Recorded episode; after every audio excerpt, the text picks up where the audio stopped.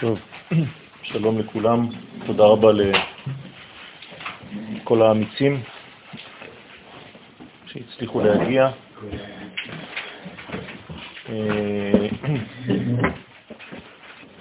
ביקשתי בסייעתא דשמיא שניפגש הלילה באופן אה, מיוחד בגלל המצב שיש בארץ ישראל, שאם וכאשר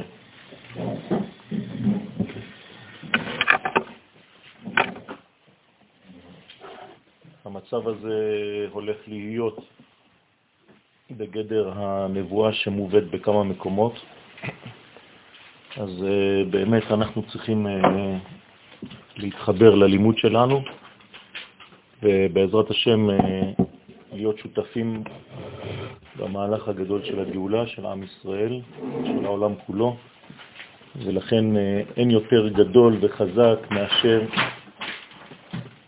ללמוד בתיקוני הזוהר, שנתן לנו רבי שמעון בר יוחאי עליו השלום, וכיוון שהיום זה גם ההילולה של הרמח"ל הקדוש, אז אנחנו גם כן נלמד אה, עניינים ותפילה מהרמח"ל הקדוש, ונדליק בעזרת השם אה,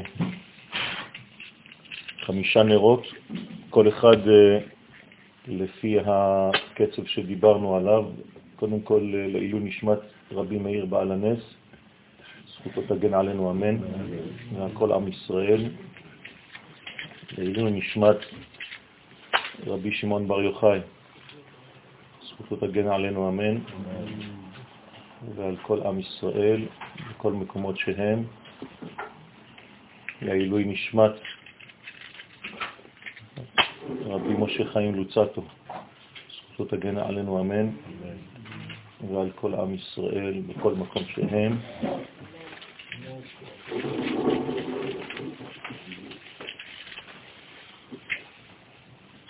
לעילוי נשמת רבי ישראל אבוחצירא, הבבא סאלי עליו השלום, זכותו תגן עלינו אמן, ועל כל עם ישראל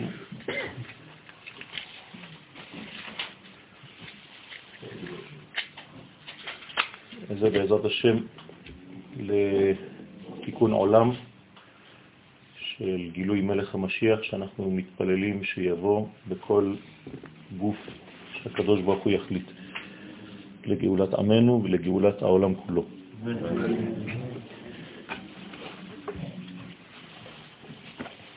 הרב קוק זצ"ל השאיר לנו כתב שעוסק במלחמות. והוא כותב שכשיש מלחמה גדולה בעולם, מתעורר כוח משיח.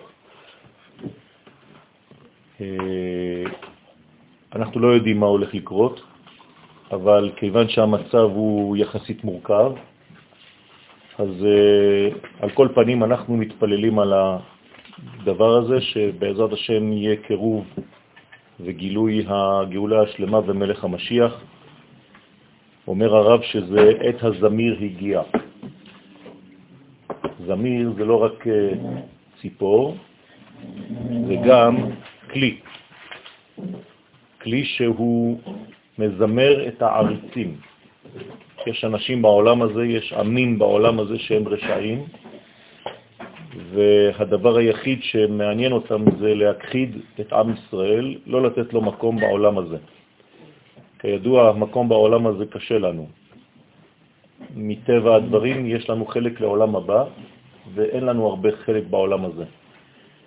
ולכן אומות העולם מנצלות את הרעיון ומנסות להזיז אותנו, להוציא אותנו מכאן, כיוון שאנחנו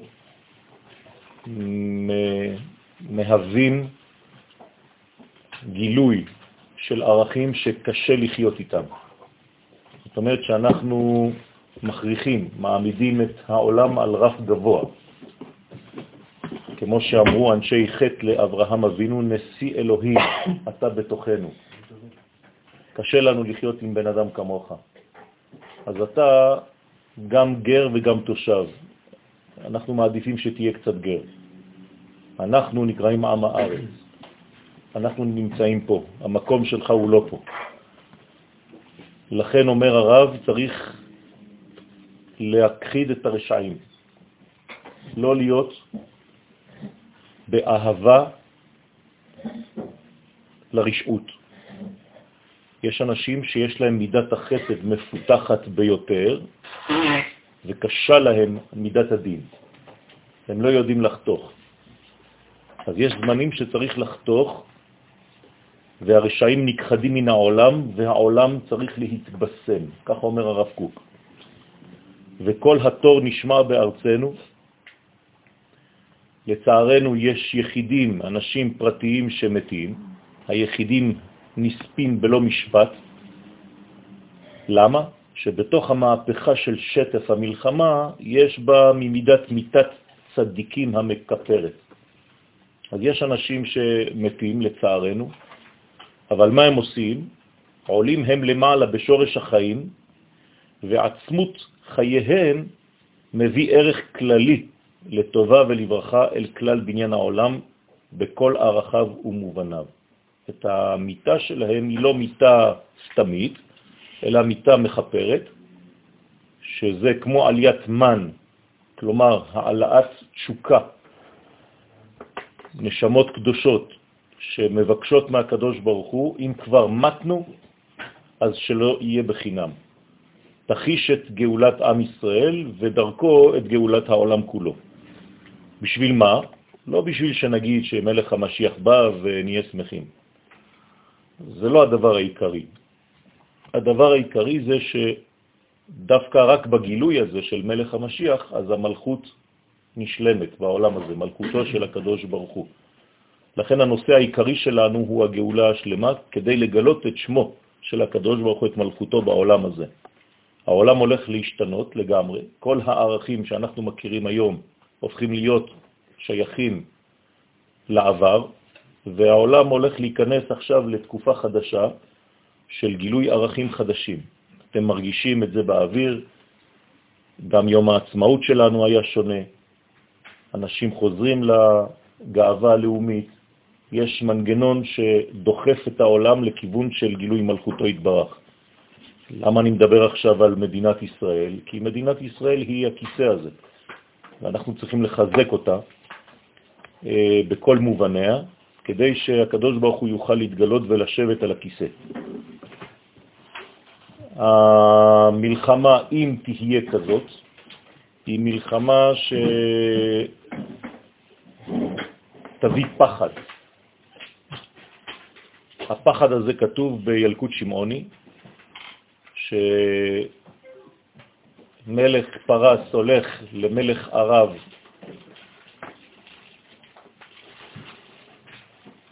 ורוצה להילחם נגדו, ומלך ערב הולך למלך אדום, הברית, אירופה, כדי לבדוק מה קורה. כן, ממש הסיטואציה של היום. ומלך פרס מחריב את העולם, ובארץ ישראל פחד גדול, ובני ישראל שואלים, היכן נבוא ונלך? פעמיים, היכן נבוא ונלך? והקדוש ברוך הוא מופיע ואומר, בניי, מפני מה אתם מתייראים? כל מה שעשיתי לא עשיתי אלא בשבילכם, אל תתייראו, הגיע זמן גאולתכם. ואז יש שלב של כניסה של אה, מלך המשיח לתמונה, ואחר כך, כתום המלחמה, מתחדש העולם ברוח חדש, ורגלי משיח מתגלים ביותר, ולפי ערכה של גודל המלחמה, בכמותה, באיכותה, היום אנחנו יודעים שזה כבר מלחמות אה, כבדות, ככה תגדל ציפייה לרגלי משיח שבא. ולכן הרב אומר שיש גם אופטימיות גדולה, אנחנו לא פוחדים, אנחנו זהירים, אבל אנחנו צריכים להיות שותפים למהלך הגדול הזה של אור השם, שמתוך המלחמה צומחת ישועה. כמו שנאמר, בעל מלחמות זורע צדקות, מצמיח ישועות, בורא רפואות, נורא תעילות, אדון הנפלאות, המחדש בטובו בכל יום תמיד מעשה בראשית. אז זה, אנחנו מצפים לאור חדש על ציון תאיר, ונזכה כולנו מהרה לאורו. אני רוצה לקרוא תפילה לפני שאנחנו מתחילים את הלימוד מהרמח"ל הקדוש, לגלות את הייחוד בעולם. עם ישראל, כידוע לכם, מגלה את אמונת הייחוד. אמונת הייחוד היא התורה המרכזית של רבי משה חיים לוצטו, זכר צדיק וקדוש לברכה, שכתב גם הוא תיקוני זוהר, 70 תיקונים, כמו שכתב רבי שמעון בר יוחאי עליו השלום, כך גם הרמח"ל כתב 70 תיקונים. ההבדל בין התיקונים של רבי שמעון לבין התיקונים של הרמח"ל הוא שרבי שמעון בר יוחאי כתב את התיקונים על המילה בראשית, והרמח"ל כתב את התיקונים שלו על המילה ישראל. ושניהם בעצם חותמים את כל ההיסטוריה האנושית, וכמובן את ההיסטוריה של עם ישראל. אז uh, הרמח"ל כותב בסדר גילוי הייחוד בעולם, שישראל מתקנים תחילה בהכרת ייחודו התברך, ואחר כך כל גויי הארץ נגררים אחריהם, אבל עד שלא נתקנו, נאמר באומות העולם, לא המתים יהללויה. ובישראל נאמר, ואנחנו נברכיה. כלומר, הוא לא כותב את זה על המתים מתים, אלא על אומות העולם שנקראות מתות, ועל עם ישראל שנקרא חי. אז אה, כיוון שהגויים לא מבינים את הסודות האלה, ואנחנו נברנו ונבחרנו כדי להוליך את המהלך הגדול הזה, לא בגלל שאנחנו טובים יותר, אלא בגלל שנבחרנו לצורך העניין ונברנו עם נשמה מיוחדת שמסוגלת לעשות את העבודה. לכן הקדוש ברוך הוא משתמש בנו. אז אנחנו צריכים לקחת את המושכות לידיים, את האחריות על כל האנושות, זאת העבודה שלנו, וכמובן בתוך עם ישראל, גם מי שמרגיש שהוא רוצה להיות חלק ושותף במהלך הגדול הזה, אז אנחנו משתדלים בסייעתא דשמיא, בכל הצניעות, בלי לחשוב שאנחנו איזו קבוצה של אה, מתקני עולם, ממש בצניעות ובענבה. אז זאת התפילה, אל אחד יחיד ומיוחד. פיזרת ישראל בארבע כנפות הארץ לגלות ייחוד שלך בכל העולמות. וזה השם דאחד, דלת דאחד שבא, ברוך שם כבוד מלכותו לעולם ועד. מדלת אותיות של כבוד הם, דלת זאת שבהם תגלה כבודך על כל העמים הרחוקים, דכתיב ונגלה כבוד אדוני, ויקבלו כולם אמונת ייחודך, שנאמר בהם, כי אז אהפוך אל העמים שפה אחת, שכם אחד, לעובדו, שהם בראשי תיבות שם כבוד מלכותו ודאי, זהו דלת דאחד להחזיר רע לטוב, בגילוי ייחודך השלם והנורא. אבל דבר זה מתחיל בישראל, שנאמר בהם, השיבנו אדוני אליך ונשובה וכו'. שערי ישראל שקיבלו תורתך וידעו אור שלך, בהם נאמר ששגגת תלמוד של ישראל עולה זדון. ולגויים ושאר אומות העולם שלא שמעו את שמך ולא ראו את כבודך, הם חוטאים. ואם אתה רוצה להחזיר רע לטוב, צריך שתתחיל מעמך, לתקנם בטובך, ואחר כך, אם ימשכו אחריהם, כל גויי הארץ. על המדע פושעים דרכיך, וחטאים אליך ישובו. ד' דאחד, משם כמה דרכים מתפשטות לכל צד, שבהם צריכים כל אומות העולם להתתקן בקבלת עול מלכותך, למדם לישראל עמך בתחילה, וישובו לך כל רשעים מיד, יהיו נגררים אחריהם כל גויי הארץ. כי אתה אחד יחיד ומיוחד, רוצה בגילוי עמיתך שהוא מתגלה מדלת כנפות הארץ, שכך הם מתפשטים עשר מאמרות לכל כנף והם ארבעים. ועוד נעשים ארבע מאות, וחוזרים ונכללים בייחודך. אמת מארץ תצמח. אימתי שכל הכנפות נכללים כאחד, שנאמר בהם לאחוז בכנפות הארץ.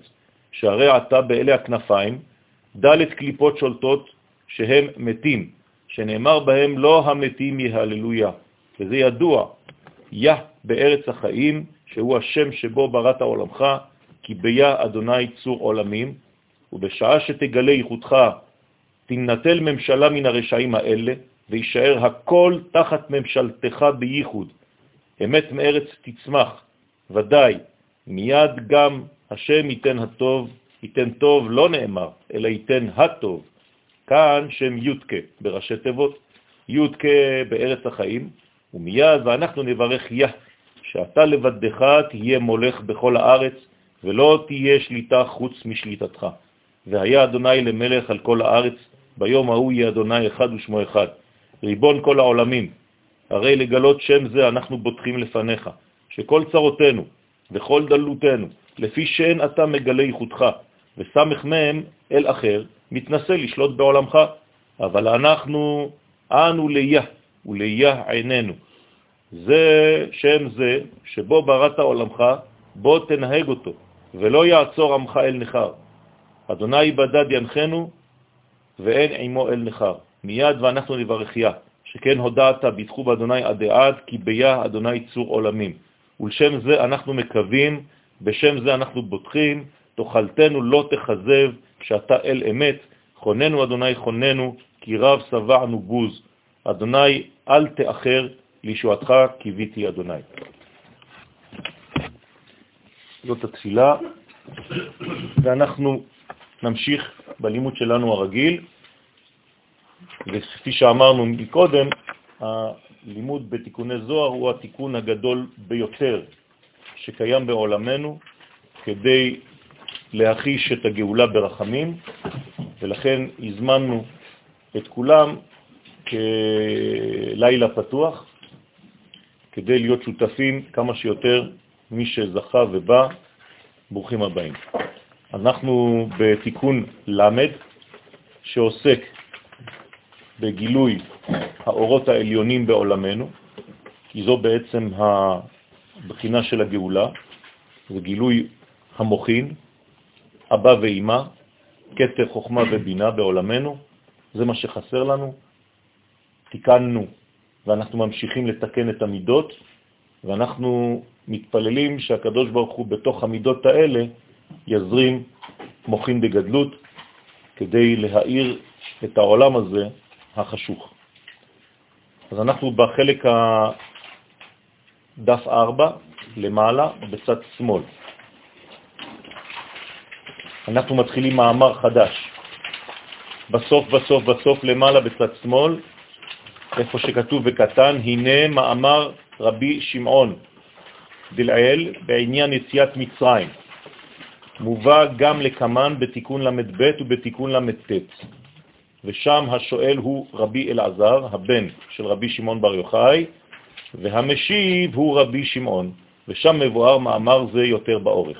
ודע, כולם ביחד?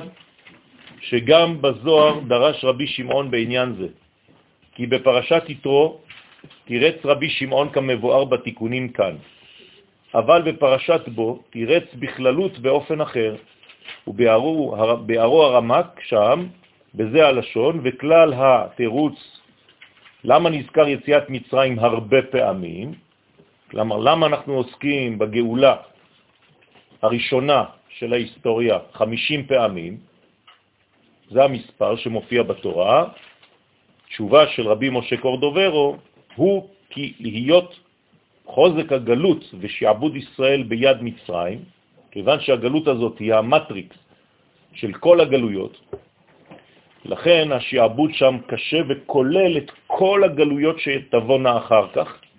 לולא כוח הקדושה והפלא הגדול שעשה הקדוש ברוך הוא עם ישראל, כמעט נמנע גאולתם. כלומר, אם לא הייתה כן, התערבות אלוהית במהלך הזה, שהיא הייתה ניסית, כי עם ישראל לא יכול היה לצאת לבדו, אז חז ושלום היינו נשארים שם משועבדים לפרעה עד היום. לכן כל התורה תלויה בזה. כלומר, בגאולה. בגאולת מצרים כמובן, כי היא הפתח, המפתח הראשון, אבל היא ממשיכה לאורך כל ההיסטוריה, ואנחנו ממשיכים לצאת ולהתנער ממצרים, כיוון שאנחנו מזכירים את זה כל פעם מחדש. וכל המצוות והמועדים והשבתות ופתח כניסת ישראל אל התורה היה זה. כלומר, לא היה לנו שום דבר בלי יציאת מצרים. אם לא היינו יוצאים, לא הייתה תורה, לא היו חגים, לא היה שום דבר. במילים אחרות, הכל תלוי בחירותו של האדם כדי להיות שלם בתורתו. אדם שאינו חופשי, שאינו חירותי, לא מקבל תורה ולא עושה שום דבר, כי הוא בעצם כלוא בתוך כלא גלותי, מנטלי, שמונע ממנו מלהתקדם בחיים. הכלא הגדול הזה נקרא בשם כולל בשם מצרים. לכן יציאת מצרים זה לא סתם יציאה מהמקום, אלא יציאה מהמימד. ואנחנו צריכים כל הזמן לכוון שאנחנו ממשיכים לצאת ממצרים. כל אחד לפי הערך שלו ובכל הדורות. ובתיקונים יש דרך אחרת, והוא המבואר כאן בפרטות, שחמישים פעמים הנזכרים בתורה הם בדווקא. כלומר, חמישים פעמים שהזכירה התורה את יציאת מצרים, זה לא סתם מספר, כן, תלוש מהמציאות, אלא שזה בעצם אומר לנו שאנחנו צריכים לעלות עד שער החמישים, חמישים שערי בינה. במילים אחרות, מי שלא עולה לשער החמישים, אין לא יכול לגלות את המשיח. משיח זה חמישים, זה אותן אותיות. לכן חמישים זה יציאת מצרים, זה בבינה. כלומר, המשיח לא יכול לבוא משבע מידות תחתונות, אלא מהמידה השמינית, התשיעית והעשירית. ממטה למעלה כמובן, זה שמונה, תשע ועשר. אנחנו בעולם של שביעיות. כשהמלכות האחרונה מקבלת את האור העליון, אז הסוגריים בעצם נסגרות והכתר נכנס לתורה. המלכות מתמלאה בכל המדרגות העליונות. לכן אנחנו חייבים לעבור את המימד של העולם הזה. העולם הזה זה שבע כפול שבע. זאת אומרת שזה 49, זה מה שאנחנו סופרים בעומר. כדי לעלות אל שער החמישים, שהוא בעצם שער החירות, אלמא דחירו זה נקרא בזוהר, עולם החירות, ולכן התורה מזכירה 50 פעמים את יציאת מצרים. כלומר, מצרים זה כלא של טבע, שבע זה טבע בעברית, טבע כפול טבע זה עדיין טבע בריבוע. ולכן אנחנו צריכים לעלות למעלה מן הטבע, וזה שער החמישים. רק מפה והלאה יכולה לבוא גאולה שלמה, להורות שיציאת מצרים, או יציאה ממצרים, היה מצד החסד על ידי התגלות חמישים שערי בינה. ואמר, אז אנחנו עכשיו מתחילים את הזוהר בעצמו. ברוך אתה אדוני אלוהינו מלך העולם שהכל נהיה מדברו. עוד, ואמר עוד, וחד נחתת לגבי הוא, כשאימא תרד לעתיד לבוא אל בני ישראל.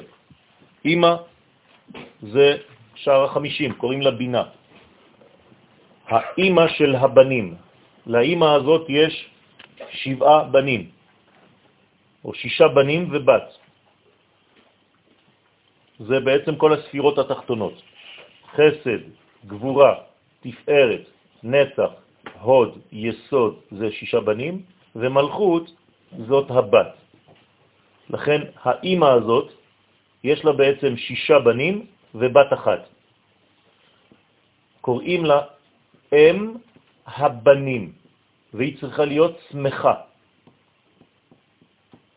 כל עוד והיא לא שמחה, אז יש בעיה. זאת אומרת שהאור לא התגלה בתוך הכלים. אם הבנים שמחה אותיות משיח. כלומר, ביאת המשיח זה גילוי האורות העליונים אל תוך הילדים. לכן אומר הזוהר כאן, כשאימא תרד, תתגלה בילדים שלה, לעתיד לבוא, נחתת למפרקלון בכמה קלין וברקין, אז תרד לגאול אותם מן הגלות האחרון בכמה קולות וברקים, כמו שהיה במתן תורה. אנחנו יכולים להבין את הקולות ואת הברקים בצורות שונות, כלומר רעשים גדולים,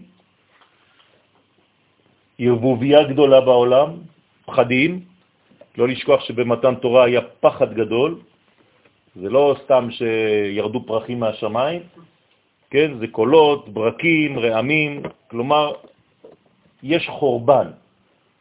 לא סתם נקרא הר סיני הר חורב. למה הוא נקרא הר חורב? כי הוא מחריב את העולם הקדום כדי להביא עולם חדש. כל בניין חדש הוא בעצם חורבן הבניין שהיה לפניו. אז גם עכשיו שאנחנו מצפים לדבר הזה, יש איזה מין חורבן של מדרגה קודמת, כדי לאפשר התפתחות חדשה. הדאו דכתיב, זה שכתוב, ויהי ביום השלישי, לפרישה. כלומר, היה צריך להתנתק מהנשים, הגברים והנשים התנתקו אחד מהשני כדי להיות בטהרה. ידוע שהאישה מחזיקה 72 שעות, ולכן רק אחרי 40, 72 שעות, אז היא יכולה בעצם להיות בטהרה וגם הגבר. ביות הבוקר, אז אחרי 72 שעות, שזה גם שם עין ב', שם של חסד, זה חזקה, שלושה ימים זה חזקה, אז אחרי זה, בהיות הבוקר, יש בוקר. בוקר זה לא סתם שהבוקר יתעורר, אלא שאפשר לראות ברור. כשאדם פורש ומחכה ומצפה וממתין, אז אחרי שלושה ימים יש בוקר, מלשון בקרה. כלומר, אפשר לראות את הדברים באופן ממשי ומוחשי. אז היה מתן תורה. אז אנחנו ממש עוסקים בענייני דיומא, זאת אומרת שמתן תורה זה לא סתם אה, תורה שיורדת לנו מהשמיים, אלא צריך להחזיר את הדברים ולהבין קצת על מה אנחנו מדברים פה. פעם ראשונה שהבורא התברך שמו אין סוף ברוך הוא, נותן לדבר עם האנושות. זה לא דבר של מה בכך. אף אחד לא יכול להמציא סיפור כזה, נכון? אם זה לא היה, לא יכולים להמציא דבר כזה. זאת אומרת שבורא עולם מחליט לדבר עם העולם שהוא ברא, והוא יורד אל עולמנו, מביא לנו חומר, מביא לנו רעיון, מביא לנו תקווה, מביא לנו יעד. אנחנו הולכים, העולם הזה לא סתם כמו עיוור. פתאום מתברר לאן הולכים. בשביל מה כל הסיפור הזה? בשביל מה כל העולם? אם לא היה עם ישראל, העולם היה עדיין מסתובב במדבר. פרימיטיבי. היינו ממציאים לעצמנו כל מיני שטויות אנושיות, אבל לא היה דבר אובייקטיבי אמיתי. פעם ראשונה שהבורא בעצמו מופיע בעולם זה רק דרך עם ישראל. כלומר, הבאנו לעולם את היעד שלו, את המגמה שלו. אבל למה לזה צריך פרישה מאנשים? סליחה? למה צריך פרישה? הבנתי פרישה, נכון? למה פרישה מאנשים? ההפך צריך להיות קשור... אחר כך, אחר כך. הפרישה היא קודמת לחיבור. זה לא שזה פרישה טוטלית, זה פרישה זמנית שמולידה געגוע. בסדר? זה לא מגמה בפני עצמה, זה רק להפך. בזמן שהפרישה הזאת, ואחרי זה שלושה ימים, כבר אין פרישה, יש זיווג. זאת אומרת שזה הכנה למדרגה חדשה. זה לא, זה לצאת מההרגל. אז לפני שיש אור גדול צריך בעצם שלושה ימים של פרישה כדי להתחיל להבין שיש ניתוק וחיבור מחדש. ובכלל, כל מתן תורה זה זיווג אחד גדול. כי, כי, כי זה הזיווג. זה, בלי להיכנס לפרטים, זה היסוד האלוהי שנכנס לעולם הזה. אתם מבינים שזה זיווג. ושופך לעולם הזה זרע של 22 אותיות של לשון הקודש. זה לא סתם. ומאותם 22 אותיות, כל העולם הזה מתחיל להתחדש. אפשר לעשות צירופים. בדיוק היום, יסוד היסוד. אז זה דברים חזקים מאוד שצריך להבין אותם. כל פעם אנחנו צריכים להתנתק כדי לחזור בכוח הרבה יותר גדול. זה המהלך העולמי. דיברנו על זה בעניין השמיטה, שצריך לדעת להתנתק מהאדמה כדי לחזור אליה, שאם אתה לא מתנתק מהאדמה, אתה לא יודע להיות גם גר, אתה רק תושב, אז הקשר שלך לאדמה הוא לא בריא. אז מדי פעם צריך לדעת להיות גר, ואחרי זה לחזור להיות תושב עוד יותר חזק. זה הבניין שלנו. הפרישה זה כמו הנסירה מגב אל גב לפנים על פנים? כן. בכלל, אנחנו צריכים להבין שיש מהלכים שאנחנו עוברים מאחור לפנים בכל ההיסטוריה שלנו. אנחנו עכשיו כבר בפנים במדינתנו. ברוך השם. כל הקליפה נשברה בעזרת השם, ואותם צדיקים שהזכרנו שוברים את כל האומות שמתגרות בעם ישראל.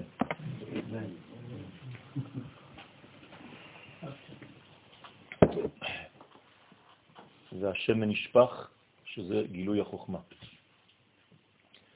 ויהי קולות משישה קצוות דזעירנפין וברקים מהיסוד. כלומר, מה זה קולות? מפה. אתם זוכרים שהקול זה זעירנפין, זה פנימי. כלומר, בזמן הגאולה יש קולות. מה זה יש קולות? יתחילו לגלות דברים גנוזים בתורה. וברקים, כן, זה כבר מהיסוד. אז קולות משישה קצוות, חוץ מהיסוד, והברק זה כבר היסוד. כברק חיצור, יורה כחץ כמו ברק. לכן היסוד נקרא גם כן ברק, זה אחד מהשמות של היסוד. ועלי, הוא יתמר, ועליהם נאמר, וכל העם רואים את הקולות. הנה הקולות הם מו' קצוות. עת, מה זה עת? דש חינתה תתאה, עת זה עם בעברית, כלומר נקראת השכינה התחתונה על שם שהיא כוללת את כל ה-22 אותיות מאלף ועד תו. ממש מתאים לזמן מתן תורה. המלכות מתמלאה מ-22 אותיות. דהבת סלקה בכל קלה וקלה מאינון, שבע קלים, שעלתה בכל קול וקול, מאותם שבעה קולות, רוצה לומר שעלתה לקבל את שבעת הקולות. המלכות פה התחתונה מקבלת את הקול, היא מקבלת את הצד של הזכר. אתם זוכרים שהמלכות נקראת דיבור. הדיבור מקבל את הקול. כשמישהו מדבר ואין לו קול, הדיבור שלו חיצוני. כשמישהו מדבר והוא מדבר מתוכן פנימי שנקרא קול, אז כל דברים אתם שומעים. זה מה שהיה בהר סיני. אתם לא שומעים דברים. הקדוש ברוך הוא לא מדבר, הוא קול מדבר. משה ידבר והאלוהים יעננו בקול. כלומר, יש חיבור בין קול ובין דיבור. הקדוש ברוך הוא מדבר בתקיעות שופר, והאדם מדבר בקולו, בדיבורו. והיינו ששם שש קולות, שישה קולות, מבב קצוות דזעיר אנפין, וכל אחד מאימא. אז יש שישה קולות מפה, ויש קול אחד של האימא העליונה, שהיא נותנת לבן שלה, מלמדת אותו מה זה קול, ולא רק דיבור חיצוני. התוכי מדבר. האדם צריך להשמיע קול, כשהוא עמוק. אם לא, אז הוא סתם מוציא מהפה דברים ואין לו שום בניין, הכל מתערבב, הכל נשבר, זה גלות. משה רבנו, כשהוא עדיין בגלות, הדיבור שלו לא יוצא, הוא מערבב דברים, אי אפשר להבין אותו בכלל. ככל שהדיבור מפוזר יותר, זה אומר שהאדם נמצא בגלות. כמה שהדיבור יותר ברור, יותר בנוי, זה אומר שהאדם הזה נמצא יותר בגאולה, יש לו כבר מוכין, יש לו כבר סדר. המדרגות הללו מביאות סדר למדרגות התחתונות, שבלי הסדר הזה, העולם הזה הוא בתוהו ובוהו. מתן תורה זה פה, נכון? זה העולם הבא שיורד לעולם הזה. אם עם ישראל לא מקבל את זה, העולם הזה שלמטה חוזר לתוהו ובוהו, אתם זוכרים? למה? פשוט מאוד, הקדוש ברוך הוא זה לא איום, או שאתם מקבלים או שאני הורג אתכם, לא. פשוט מאוד, אם אין, האור הזה מגיע לפה, העולם הזה הוא בתוהו ובוהו, חסר סדר. חסר סדר, חסר תיקון. חסר תיקון, חסר גאולה, חז ושלום. ולכן צריך להיזהר מאוד להביא סדר, גם בקו הצמצום, כשהיה צמצום לפני חדירת הקו אל תוך הצמצום של החלל, כל החלל היה בתוהו ובוהו. הקו שירד מאין סוף אל תוך חלל הצמצום הביא איתו סדר. מורה, רב, צריך לעשות סדר בראש של התלמידים. אם אין סדר בראש של התלמיד, והוא מערבב בין כל המושגים, אז יש בעיה, או שהרב לא בסדר או שהתלמיד לא בסדר, אבל יש משהו שצריך לתקן בו. מתי משה התחיל לדבר? לכן, משה מתחיל לדבר כשהוא בעצם מוצא פה, אהרון. משה הופך להיות אלוהים ביחס לאהרון אחיו, שהוא הופך להיות פה בשבילו. אז אהרון משמש פה למשה, ועם ישראל משמש פה לקדוש ברוך הוא. גם הקדוש ברוך הוא, בכבודו ובעצמו, אם אין עם ישראל בעולם הזה שיגלה אותו, אז הקדוש ברוך הוא, חז ושלום, לא מתגלה. אז מה קורה בעולם? אין סדר. כלומר, אנחנו, עם ישראל, ממונים על הסדר העולמי, על הסדר הקוסמי. לכן התפקיד שלנו הוא תפקיד כבד, בעל משמעות גדולה מאוד, על הכתפיים שלנו יש הרבה אחריות. ולכן הקדוש ברוך הוא אומר לנו, אתם עדיי, אם אתם לא מעידים עליי, אף אחד לא יכול לעשות את זה, כי אף אחד לא קיבל את התורה. למה אף אחד לא קיבל את התורה? בגלל שאף אחד לא שמע את זה. זה לא שהקדוש ברוך הוא ריכז איזה עם אחד ודיבר איתו. הקדוש ברוך הוא דיבר, מדבר אל העולם, אבל רק מי שנמצא ברמה לשמוע, שומע. אתם מבינים שזה הבדל גדול. זה לא שהקדוש ברוך הוא ריכז קבוצה של אנשים ואמר אני מדבר רק איתכם. אין דבר כזה. הקדוש ברוך הוא נותן לכל העולם, אבל רק מי שבגובה לשמוע את הדבר הזה שומע. אז עם ישראל בגובה של השמיעה הזאת. אם לא היינו נביאים, לא היינו שומעים. זאת אומרת שהנבואה שלנו היא זו שמאפשרת לנו לשבור את עול הגלות ולגלות את האור הגדול הזה של ג' ראשונות של המוחין אל העולם הזה. אנחנו ממונים על היושר של האל, ישר אל, ישראל. כל העולם הזה נמצא בעיגולים. הטבע הוא כולו עגול.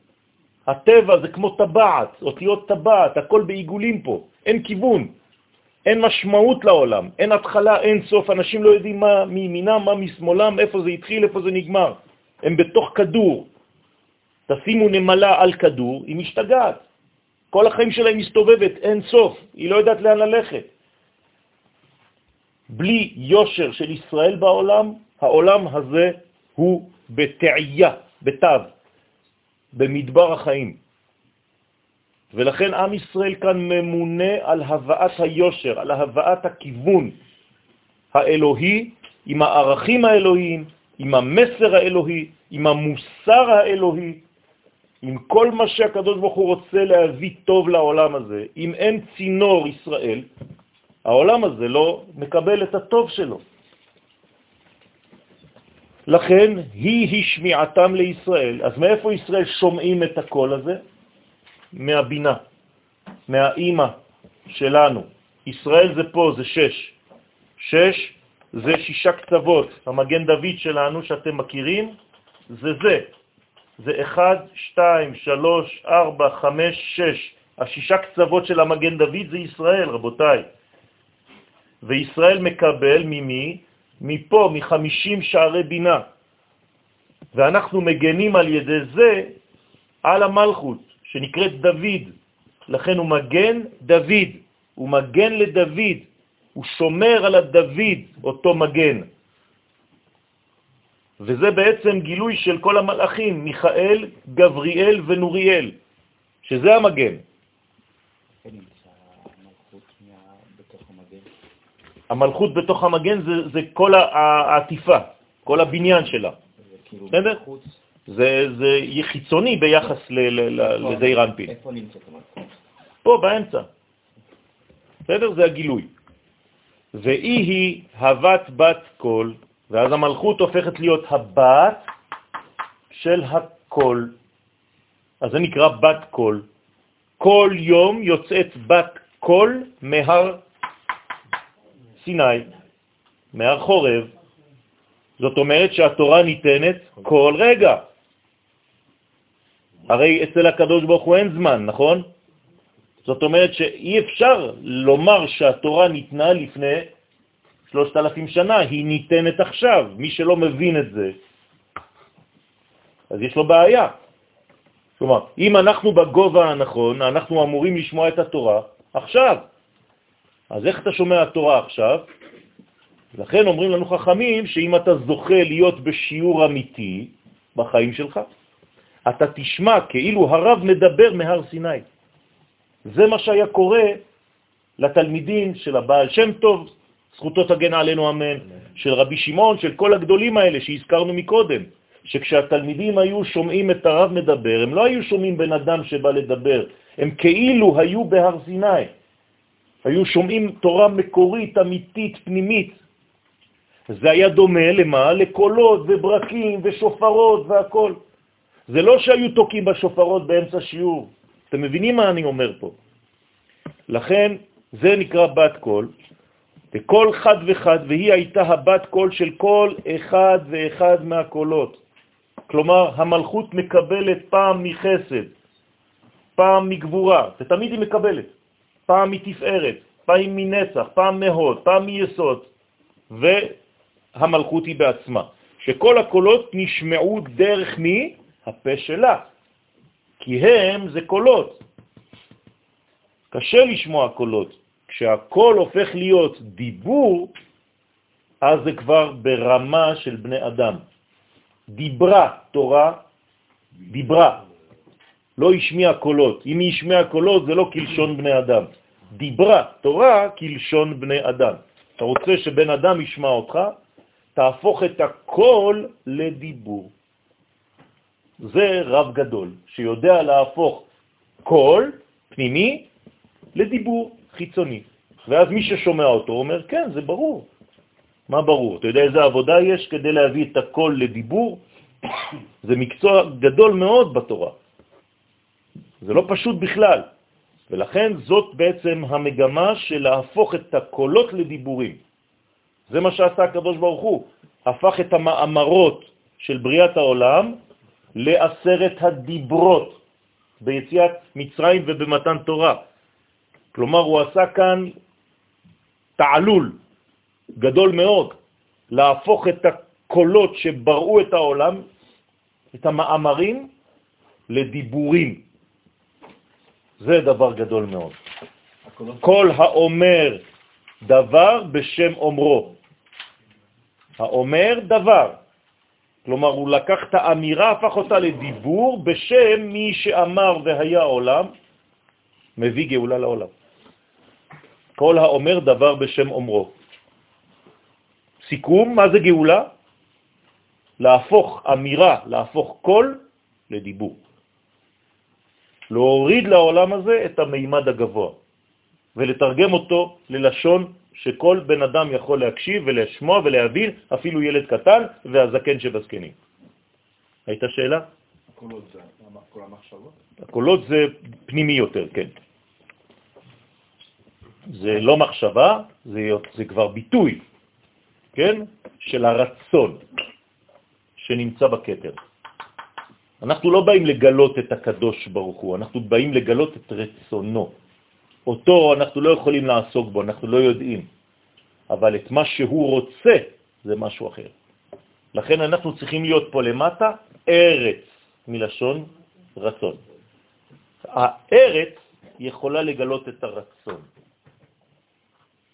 ברגע שהארץ רוצה, שהמלכות משתוקקת, אז הבעל מגיע. אם הבעל מגיע בלי שהמלכות תרצה, תשתוקק, תרצה מלשון תרוץ אפילו, אז זה אונס. בסדר? צריך להיזהר מהדבר הזה. אז במציאות של חי אומרים, רק ישראל מדבר? לא. יש מדברים, ישראל הוא למעלה ממדבר. יש חמש מדרגות. יש דומם, צומח, חי, מדבר וישראל. בסדר? אנחנו יותר גבוה ממדבר. יציאת מצרים זה עונש, לכן זו לא גאולה אופטימלית. כן. כן, בדיוק, בדיוק העניין הזה. לכן, כי דוד זה המלכות, הוא חייב לקבל מכל הקולות האלה. ומה שכתוב, כל דברים אתם שומעים. הנה, מה אתם שומעים בעצם? כל דברים. התורה מדויקת מאוד. היא לא אומרת שאתם שומעים אה, קולות, אתם שומעים כל דברים, כלומר, כל שהפך לדיבור. כן? אם תפרקו את המילה דיבור, זה הבחינה שנקראת מלכות, היא נקראת בקבלה בחינה ד', שיוצאת החוצה, בר. זה נקרא דבר. בסדר? הד' יוצאת החוצה, זה השורש, דבר, ד' כלפי חוץ. היכולת להתבטא, גם בעולמנו. מי שחסום ולא יודע ולא מצליח להתבטא, וכשהוא רוצה לומר משהו זה נתקע לו, חסר גאולה.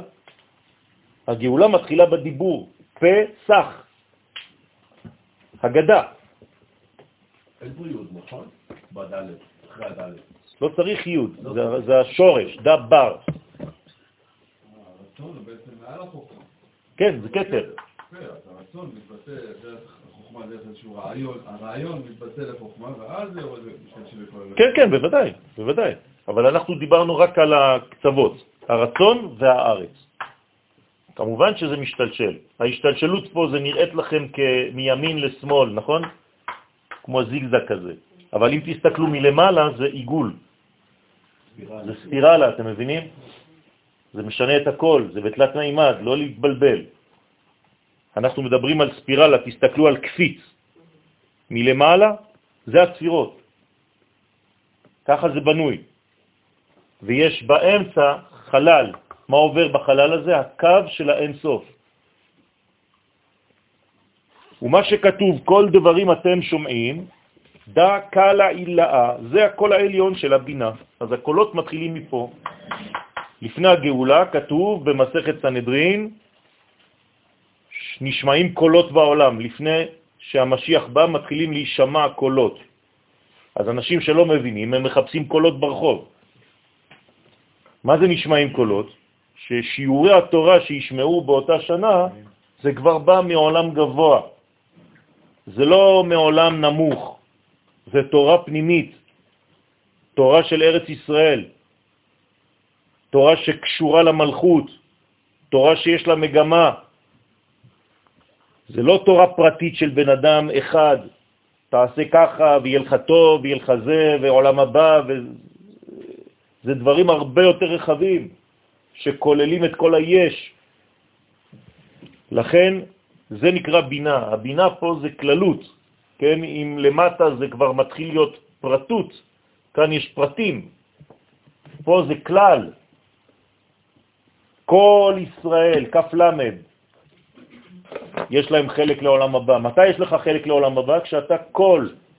אם אתה לא כל, כף למד, אם אתה לא כוליות, הכל, אין לך חלק לעולם הבא, כי עולם הבא זה פה. רק מי שיודע להיות כלול בכלל ישראל, יש לו חלק לעולם הבא, כי זה פה. אדם שחז ושלום הוא רק בעולם הזה, אז גם התורה שלו היא פרטית. זה רק תיקון הנפש של עצמו. הוא לא מדבר על הכללות, על המגמה הגדולה של כל הבריאה. אז כמובן שזה גם צורך, בסופו של דבר להיות בפרטיות, אבל צריך להעמיק ולהרחיב את התורה הזאת. היא תורה של כל ישראל. זו מדרגה עצומה, גדולה מאוד, שכוללת את הכל, מחבקת את הכל. כל היקום כלול בדבר הזה. וזה חמישים, גם כל. כל זה חמישים, כף למד. זה לא סתם. אז כלל ישראל, כל ישראל, כל פעם שאתם אומרים את המילה כף למד, זה פה. וכשהכף למד מגיע להא האחרונה של י' כ' ו' כ', זה הופך להיות קלה. כל וה'. המלכות נקראת קלה, לך דודי לקראת קלה. זה זה, זה פה, זה כל שמצא את הה. אז התורה שלנו צריכה להתרחב, התורה שלנו צריכה לעסוק בכלל ישראל, באומה, ברעיון שנקרא כלל ישראל. יש עולם שנקרא כל ישראל, לא עם קוף, עם חס. סליחה? נכון.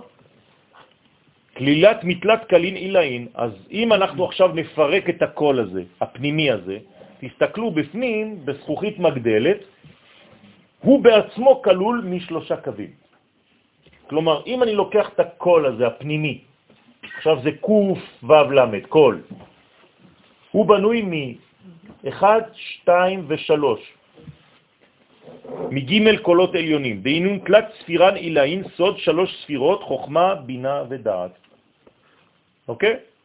אז כל פעם שאתם צריכים לשמוע קול, שהרב שלכם מדבר בקול, הוא בעצם מוליך חוכמה, בינה ודעת. בסדר? ועל אימא אילאה איתמר, ועל האימא העליונה הזאת, בינה, נאמר, ותמונה אינכם רואים. כלומר, אתם שומעים קול, אבל אתם לא רואים תמונה, כי אין תמונה פה. זה עולם רחב, גדול, שאסור לתת לו תמונות. כי אם אתה נותן תמונה, מה זה אומר? אתה מקבע משהו, אתה סוגר משהו. פה זה עולם של חירות. עולם רחב, גדול מאוד, שמפתח לך את הרעיון ופותח אותך. יש במוזיקה צלילים שהם יותר קרובים למטה וצלילים שהם יותר פותחים. כל הצלילים המינורים, דו מינור, לה מינור, רה מינור, מינור, מינור, מינור, זה למטה. הבנתם? ומג'ור זה פתאום פותח. לכן אתם תשמעו צלילים שיותר הולכים לכיוון של עצבות, זה המינורים. אפשר לעשות מוזיקה שמחה או מוזיקה עצובה. ולפי הצלילים שאתם משתמשים בהם במוזיקה, אתם יכולים להביע צער או שמחה.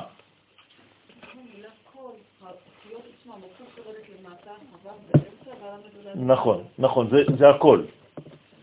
ותמונה אינכם רואים, כי בבינה אי אפשר להשיג שום השגה. אל תצפו לראות איזה, לא יודע מה, תופעה או הופעה של הקדוש ברוך הוא, זה עבודה זרה. שום דבר לא יופיע בעולם, אין מה לצפות. כן, שתהיו רגועים בשקט, אין מה לראות. אז מה כן רואים? את עם ישראל. כלומר, מה שקורה לעם ישראל למטה, זה מה שקורה לקדוש ברוך הוא למעלה. היום יורים טילים על מי? על הקדוש ברוך הוא, לא על מדינת ישראל. ומי שמגן על עצמו זה הקדוש ברוך הוא, דרך הכלי שיש לו, עם ישראל. לכן זה לא הכבוד שלנו, זה הכבוד של הקדוש ברוך הוא. ראש ממשלתנו מדבר כמו מלך, אבל לא מלך של עצמו, מלך שמגלה את הערכים של הקדוש ברוך הוא, לכן הוא צריך כבוד. הוא בעצמו צריך לתת לו כבוד, לא צריך כל הזמן להכפיש אותו. להפך, אתה צריך לתת לו משקל, כי הוא מייצג את האלוהות. כמובן שיש מהלכים כדי שייצג יותר את האלוהות. אז ברוך השם, ראש ממשלתנו לומד תורה בעקביות, שתדעו לכם. יש לו חברותה כל שבוע, בכל מדרגות התורה. כן, אני אומר לכם את זה ממקור ודאי, בלי להיכנס לפרטים. מכשירים אותו, זה לא סתם אדם שהוא תלוש מהמציאות של עם ישראל ושל הערכים של עם ישראל. זולתי כל, דהיינו כל העליון של הבינה שהוא שורש שישה קולות של זעיר אנפין שהשיגו ישראל דרך המלכות. וכל זה אנחנו לא יכולים לשמוע אם אין מלכות. כל הדברים האלה, כל המנגנון הזה, הוא טוב ויפה והכל מה שאתם רוצים, אבל אם אין בסופו של דבר פה, שום דבר לא מופיע. אם אין אישה, מלכות זו אישה, כנסת ישראל פה למטה, שום דבר לא מתגלה מכל הקולות של הקדוש ברוך הוא. עובדה, אם עם ישראל לא היה מקבל תורה בהר סיני, העולם לא היה שומע שום דבר. לא עשרת הדיברות ולא כל מה שצריך בכלל. אנחנו הבאנו לעולם את האלוהות, תמיד. תמיד. אנחנו אלה שמכרנו לאומות העולם את האלים שלהם, תמיד. אפילו הנצרות מכרנו לה את האל שלה. ולפניה, כל מי שהיה רוצה לחפש את הקדוש ברוך הוא היה בא אצל אבא של אברהם אבינו. היה לו חנות שמוכר אלוהים. זה לא, אל תיקחו את זה בפשט, אתם צריכים להבין מה זה אומר. זה אומר שעם ישראל, הוא יש לו חנות בסיטונאות למחירת אלוהות. מי שרוצה אלוהים, בא לעם ישראל. אנשי חטא שהזכרתי קודם אמרו לאברהם, נשיא אלוהים אתה בתוכנו. אנחנו לא יכולים להבין כלום, אתה נשיא אלוהים. כלומר, אתה זה השורש של עם ישראל, יודעים את זה אומות העולם. בגלל זה כל המצלמות פה. מה אתם חושבים, שאכפת להם ממה שקורה פה? שמעתם פה משהו שקורה בסין? מיליארדים, אף אחד לא אכפת לו מכלום. פה כל דבר זה, למה? מצד השלילה מראים לך שיש לך אחריות ושיודעים שזה אתה. אתה מייצג של הקדוש ברוך אז מצפים ממך התנהגות הולמת, שמתאימה לגובה הזה, פשוט מאוד. כמה שהאדם גדול יותר, מדקדקים איתו כחוט השערה. גם הקדוש ברוך הוא עושה ככה עם הצדיקים. ככל שאדם צדיק יותר, אז כל דבר קטן, כן, קיבלת 99 במקום 100, אז המורה בא, מלטף אותך, מה קרה חמוד? מה מה קרה? כן, זה שקיבל 20 כל השנה והיום קיבל 22, עושים לו חגיגה. נכון? תמיד זה ככה. מי קיבל פרס נובל? כל הרשעים של העולם שפתאום יען, כן, הפכו לצדיקים ליום. נותנים להם פרס, או, ערפאת, פרס נובל. יש יותר דבילי מהדבר הזה? בן אדם שזורק נכים מאוניות והורג אנשים מקבל פרס נובל? איזה עולם מטומטם אנחנו חיים בו, תגידו לי. ועם ישראל, שהוא הצדיק של הכיתה, רק כל הזמן הכפשות, הכפשות, הכפשות, נגד. זה שאמר, אבל בת קול שהיא המלכות, עלה איתמר, עליה נאמר, וכל העם רואים את הקולות. הוא מפרש מה שכתוב, את הקולות את ודאי בכוונה כתוב את, מה זה את? עם. רואים עם הקולות, מאיפה העת הזאת? מי זאת העת הזאת? המלכות. היא נקראת עת. כי הקולות נשמעו דרך הפה שלה. דאיתם ארבע שנאמר בה הוא תמונת השם יביט, משה רבנו. ואתם זוכרים מה זה יביט? ממעלה למטה, אתם זוכרים הבטה. כלומר, משה רבנו נמצא בעולמות העליונים, הוא פה. לכן הוא קשה לו להיכנס לארץ ישראל, הוא צריך גם כן מישהו שנכנס במקומו, יהושע. משה רבנו הוא עולם הבא, יהושע הוא עולם הזה, וצריך חיבור, זה רב ותלמיד. ככה זה גם בין רב לתלמיד, הרב צריך להיות עולם הבא בשביל התלמיד, והתלמיד צריך להיות עולם הבא בשביל תלמיד אחר. וכו' וכו'. גם הרב הזה הוא עולם הזה ביחס לרב של עצמו. זכר ונקבה, אם תרצו, זה אותו דבר, יום ולילה. שבה אפשר להביט, להשיג, הוא משיג דבריו ואומר כי המשך יבוא.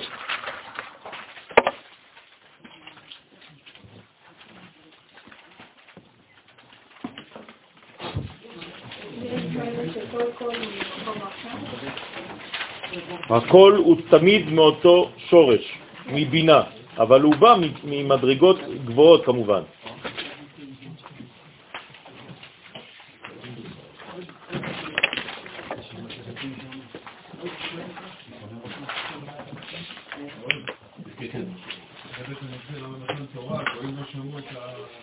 כן, כי הם לא במדרגה של נבואה. נכון. נכון, נכון, נכון, נכון.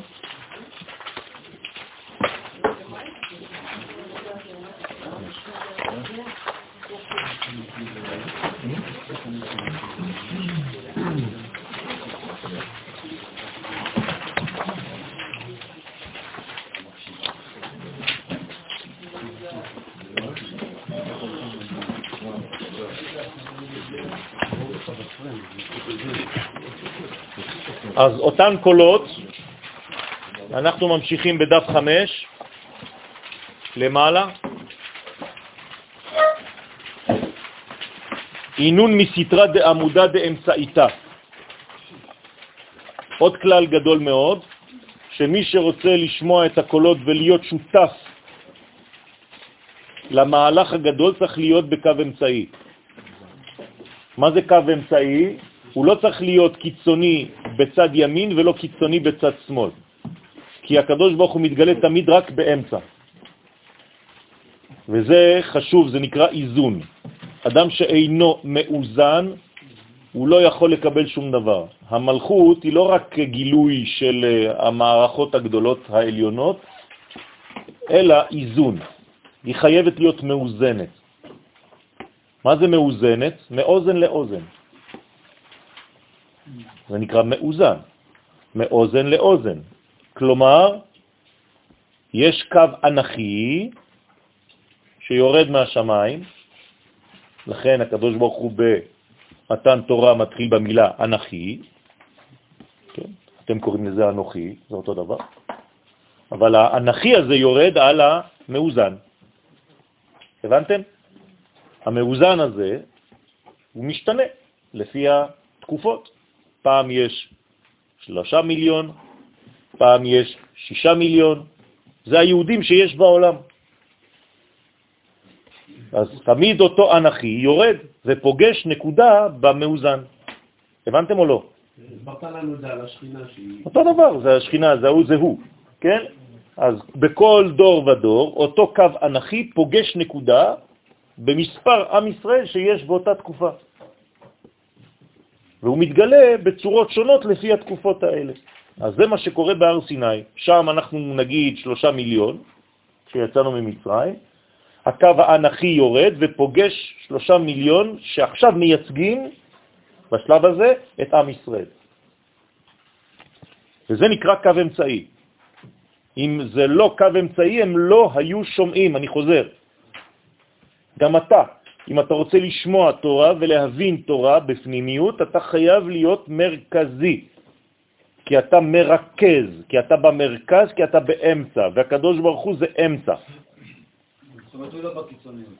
אין קיצוניות. אצל הקדוש ברוך הוא תמיד זה אמצע, והוא באמצע, כתוב. עתיד הקדוש ברוך הוא לעשות מחול לצדיקים, והוא באמצע. אבל האמצע נוצר משני קיצונים. האמצע לא נוצר, האמצע קיים לפני, חז ושלום. בסדר? זה לא נוצר, זה מגלה.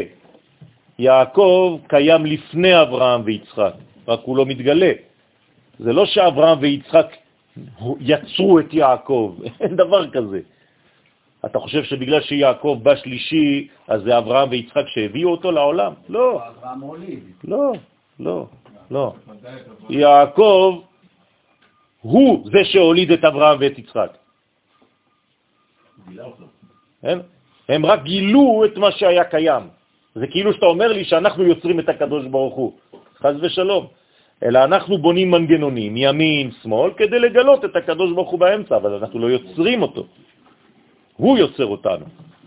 לכן, עמודה דאמצעיתא, דאי הוא השישה קולות, הם מצד הוו קצוות דזעיר אנפין שבעמוד האמצעי, כלומר פה באמצע.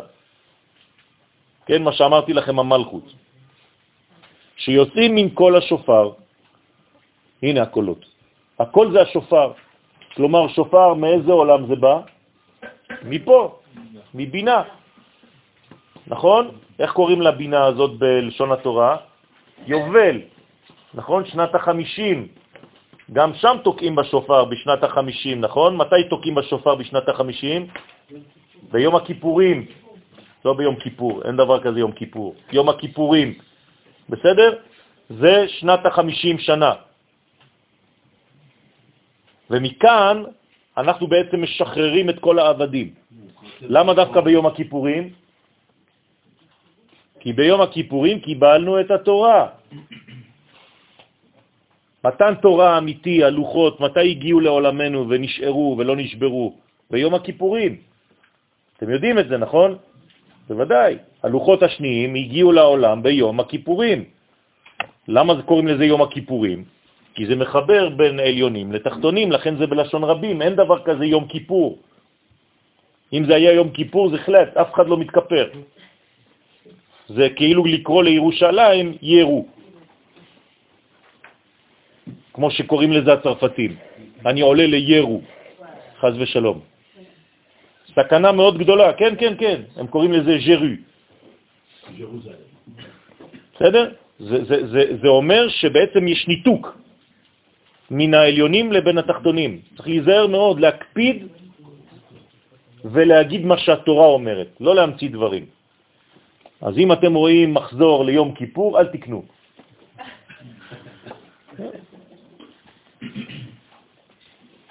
שביעה באימא עילה, כל השופר שהוא כל השביעי העליון, שהוא באימא עליונה, כי היא נקראת שופר. אז האימא נקראת שופר, למה? היא משפרת את הילדים שלה. היא דואגת לילדים שלה. מה שהילדים צריכים, היא עומדת. לא יעזור. תגיד מה שאתה רוצה, אני צריכה לעשות לילדים שלי. הרבה יותר חזקה מהבעל, ש... כן, יחסית מהר. הגבר לא מתאמץ הרבה, רואה שזה לא עובד פעם, פעמיים, עוזב. האישה יש לה עקשנות כזאת. לא בכל מקום, כן? במקומות חנייה זה הפוך. מנסה פעם, פעמיים לא רואה, הולכת, בורחת. ולתת שיט קלין ולמטה בבב קצוות, וזעירנפין יש שישה קולות. כלומר, אל תתייאשו אם אתם רואים שמישהי רוצה לחנות לפניכם, תחכו דקה, יש לכם מקום. זה קצת משואיסט, אבל זה, ראיתי את זה הרבה פעמים. הוא ממשיך ואומר, ברקים מסיטרא דצדיק. הברקים יצאו מצד היסוד הנקרא צדיק. דאיתם מרבה, שנאמר בו ויצא כברק חיצו, כי היסוד בשעת הייחוד הוא יורה, כמו ברק, את החץ שלו, דהיינו את הטיפות הקדושות, את טיפת הזרע. זה יוצא בצורה של חץ. ולכן זה נקרא ברק. ומה שכתוב וענן כבד על ההר, פירוש ענן דה שכינתה. כן, הענן הזה, למה צריך ענן על ההר? כי הקדוש ברוך הוא מתגלה בעולם הזה לפי הלבושים של העולם הזה. אז צריך משהו שיחסה, שיעטוף, שילביש את השכינה הזאת, את המעמד האלוהי הזה. כי אין מה לראות, אמרתי לכם, נכון? מה? חמש.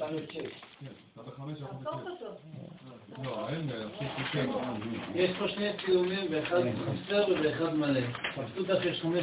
חמש מתקדמת. אתם לא, אז... אתם כיתה מדלגת, אסור לדלג. זה מה שיש.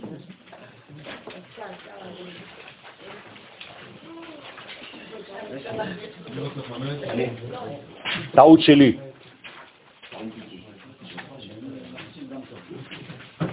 מחילה. כן, לא חשוב. העיקר שהקדוש ברוך הוא צריך להתגלות בענן. אז לכן תמיד יש בעב הענן. מה זה בעב? זה עין בית שמות, זה הסוד הפנימי, שצריך להיות עטוף בענן. זה כמו שאדם יוצא לבוש כדי להתגלות. דווקא הוא מסתיר את עצמו כדי להתגלות. זה נקרא סתירה, אבל ככה זה עובד. אני לא יכול לצאת ערום. יש מלא נשמות שאתם לא רואים אותן. למה? בגלל שהן ערומות, אין להן לבושים. לפחות לא של העולם הזה, אז לא רואים אותן, אבל יש מלא נשמות בחדר הזה. אנחנו רואים רק את מי שלבוש, וגם מי שלבוש עוד יתלבש. כלומר, זה לבושים על לבושים, וככל שאתה מתלבש יותר, ככה אתה בעצם מגלה יותר. גם הדיבור שלנו זה לבוש, למחשבה. הרב, זה לא תוצאה מהחטא הזה? מה? דווקא בגן עדן הם היו ערומים. כן. לא, היו לבושים אז באור. זה זה סתירה. לא, זה לא סתירה, הוא ענה לך. הם היו לבושים בלבוש הרבה יותר זך, שלא חוצץ. הלבושים שלנו הופכים להיות עבים יותר. לזה קוראים לזה עב. כלומר, העולם שלנו פוסט-טראומטי, אז צריך להתנהל אליו כאל חולה. אז החולה צריך הרבה הרבה הרבה לבושים. כתוב, אנחנו אומרים את זה, בליל שישי, לבשי בגדי תפארתך מי? לא, זה משהו אחר. עמי. זה צריך לחזור למדרגה של הבגדים של התפארת. מעניין, אבל... זה משהו אחר. תפארתך עמי. בוודאי. ועם.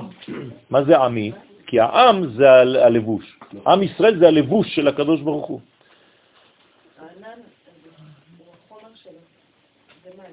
כן, כמו שהקדוש ברוך הוא מתגלה בלחות. כן, דרך הלחות. גם כשאת מדברת זה לחות, גם כל השופר זה לחות. הכל יוצא בלחות. אם אין לך, אז אין אה, לך. סתם. צריך שזה יצא דרך הלחות, דרך המים, זה היסוד, זה טיפות זרע שיוצאות. הכל יוצא מהלשון. אם הלשון הייתה יבשה, זה לא היה מכה בחך, ובגרון לא היו יוצאים דיבורים. זה הכל זיווגים. ומה שכתוב וענן כבד על ההר, פירוש ענן דה שכינתה, אז הענן זה השכינה, כלילה שהיא כלולה משבעה ענני כבוד, אותו ענן גם הוא כלול משבע מדרגות.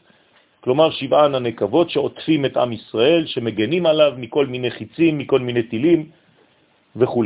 זאת אומרת שאנחנו עכשיו, וזאת הכוונה שאנחנו צריכים לעשות בשיעור היום, כי התכנסנו בשביל הדבר הזה, לבנות חומה מסביב למדינתנו הקדושה, חומת מגן, ששום טיל ושום כוח זר לא יוכל לחדור אלינו, שכל מה שהם יורים עלינו ייפול בצד שלהם, כמו שקרה אתמול. ברוך השם, ירו 20 טילים, 16 נפלו בשטח שלהם בעצמם. כן, אנחנו צריכים לעשות את המגן הזה. חכמי הקבלה כבר עשו אתמול ושלשום סיבובים, כן? קיטרו את כל ארץ ישראל בהליקופטרים המקובלים ועשו חומת מגן, וממשיכים לעשות את זה.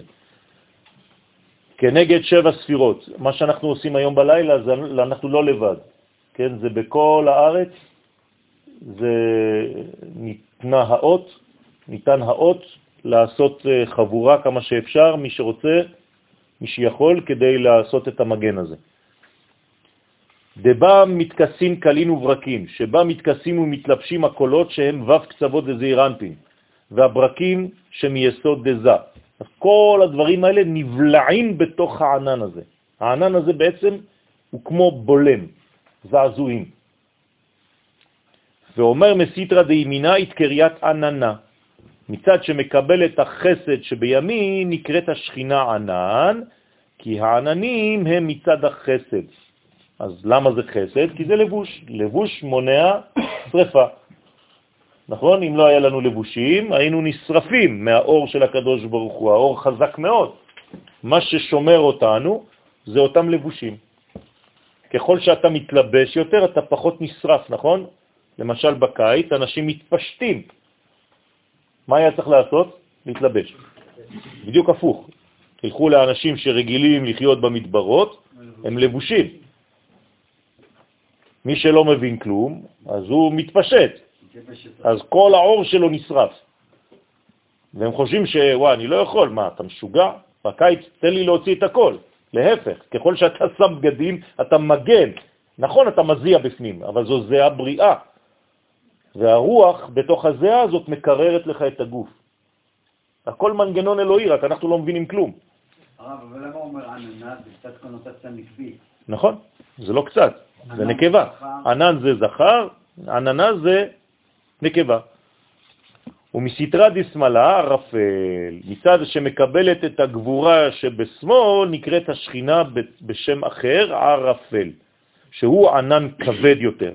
כלומר, שחייב לרדת, הוא לא מצליח להישאר למעלה, הוא יותר מלא במים, אז הוא יורד יותר. כמובן בפרדס ערך ערפל. הדאו דכתיב, זה שכתוב, ומשה ניגש אל הערפל. כלומר, למה הוא ניגש אל הערפל ולא אל הענן? כי הוא בצד שמאל. וכשאני עולה כלפי מעלה, אני פוגש את מי קודם? את השמאל, את הימין. את השמאל, כי השמאל יותר קרוב למטה, נכון? אז אנחנו בעצם הולכים תמיד לכיוון שמאל כשאנחנו עולים במרכאות. לכן אנחנו יותר קרובים לערפל מאשר לענן, אשר שם, בתוך הערפל, נמצא האלוהים. כלומר, הבחינה של המלכות הנקראת אלוהים. במילים אחרות, הם נפגשים בעולם, הקדוש ברוך הוא ומשה בעולם, באיזה עולם, מה, מה יש בעולם הזה? אל תגידו כל שמות. עולם לא ברור. כן. למה זה לא ברור? כי זה אין סוף, כי בחיים אתה לא תוכל להבין בדיוק מה קורה. גם משה רבנו, כשהוא ניגש לקדוש ברוך הוא, איפה הוא ניגש? לערפל. גם אתם, כשאתם לומדים עכשיו, כולכם עכשיו בערפל. יפה. בסדר. אז אני ניגש אל האלוהים, אבל אני עדיין בערפול חושים. אני לא מבין את הכל, לא רואה כלום כמעט, ואני מנסה, כן, אני מנסה כמה שיותר. במילים אחרות, תמיד היה אומר לנו הרב שהיה מלמד אותנו בישיבה, כל המקובלים וכל לומדי התורה הם תמיד בערפל, כולם, כולל כולם. אם לא, הם היו הקדוש ברוך הוא בעצמו. אז אנחנו כולנו בערפל. יש ערפל יותר כבד, יש ערפל פחות כבד, אבל כולם בערפל. בסדר? הוודאות זה שאנחנו יודעים שאין סוף ברוך הוא מתגלה אלינו, אבל בגלל שאנחנו קטנים מדי, אז אנחנו תמיד בערפול, זה לא אומר שהוא לא מתגלה. לאכול זה מה שאתה אוכל, בוודאות. כן, כן, אבל זה עדיין אה, טיפה באינסוף, נכון. אז זה נקרא בערפל. תמיד יש לך משהו עוד יותר גדול, שאתה תופס, זה נקרא מתי ולא מתי. אתה תופס משהו ופתאום זה, זה, זה בורח לך. בסדר? תמיד הייתי מרגיש בישיבה כאילו אני רץ באיזה מין מסדרון ארוך אחרי הרב, ואני לא רואה את הרב, אני רואה רק חוט שהוא מחזיק, והחוט הזה משתלשל על הרצפה, ואני רואה את קצה החוט. וכשאני רואה את החוט, אני רץ, רץ, רץ, רץ במסדרון הארוך הזה, פתאום החוט מסתובב שמאלה, ואני רץ, אני עוד פעם רואה רק את החוט, עוד פעם נכנס לאיזה מקום. מלא מסדרונות כאלה. תמיד הייתי מנסה לתפוס את, ה, את הרב. כן, תמיד היה בורח לי. ועוד יש לדרוש את מילת אנוכי, דע שכינתה תתאה, אנא נפשי כתיבת יהבית. זה ראשי תיבות אנוכי. כלומר, מי זה נפשי? נפש? שכינה, מלכות. אנא, אני, נפשי, את הנפש שלי, כתבתי ונתתי. זה ראשי תיבות אנוכי. אנא נפשי, כתבתי ויהבת. יהבת זה נתתי. דש שכינתה תתאה. כלומר, יש לנו פה ארבע מילים, ארבע אותיות, סליחה, שהם א' נ' כ' י'. כמה זה בגמטריה? 81, נכון? 81. אז תדעו לכם ש-81 זה גם שם קדוש, שמה, שמה עושה, מה העניין שלו? זה גילוי. אנחנו צריכים להוסיף לו מה? ארבע אותיות של מה? של שם הוויה, ואז הוא הופך להיות פה 85. בסדר? שזוהי השכינה התחתונה, ומה שמובא לאל, שאנוכי היא אימא עליונה, אז לפעמים הזוהר אומר לנו שהאימא העליונה זה הה, ושאימא התחתונה זה האנוכי, אז תחליט, איפה האנוכי הזה? או שזה פה, אימא, או שזה פה, מלכות. תשובה, גם וגם. למה גם וגם? כי היא מביאה משם ומתגלה פה. נכון, אז איך קוראים לאנוכי הגם וגם הזה?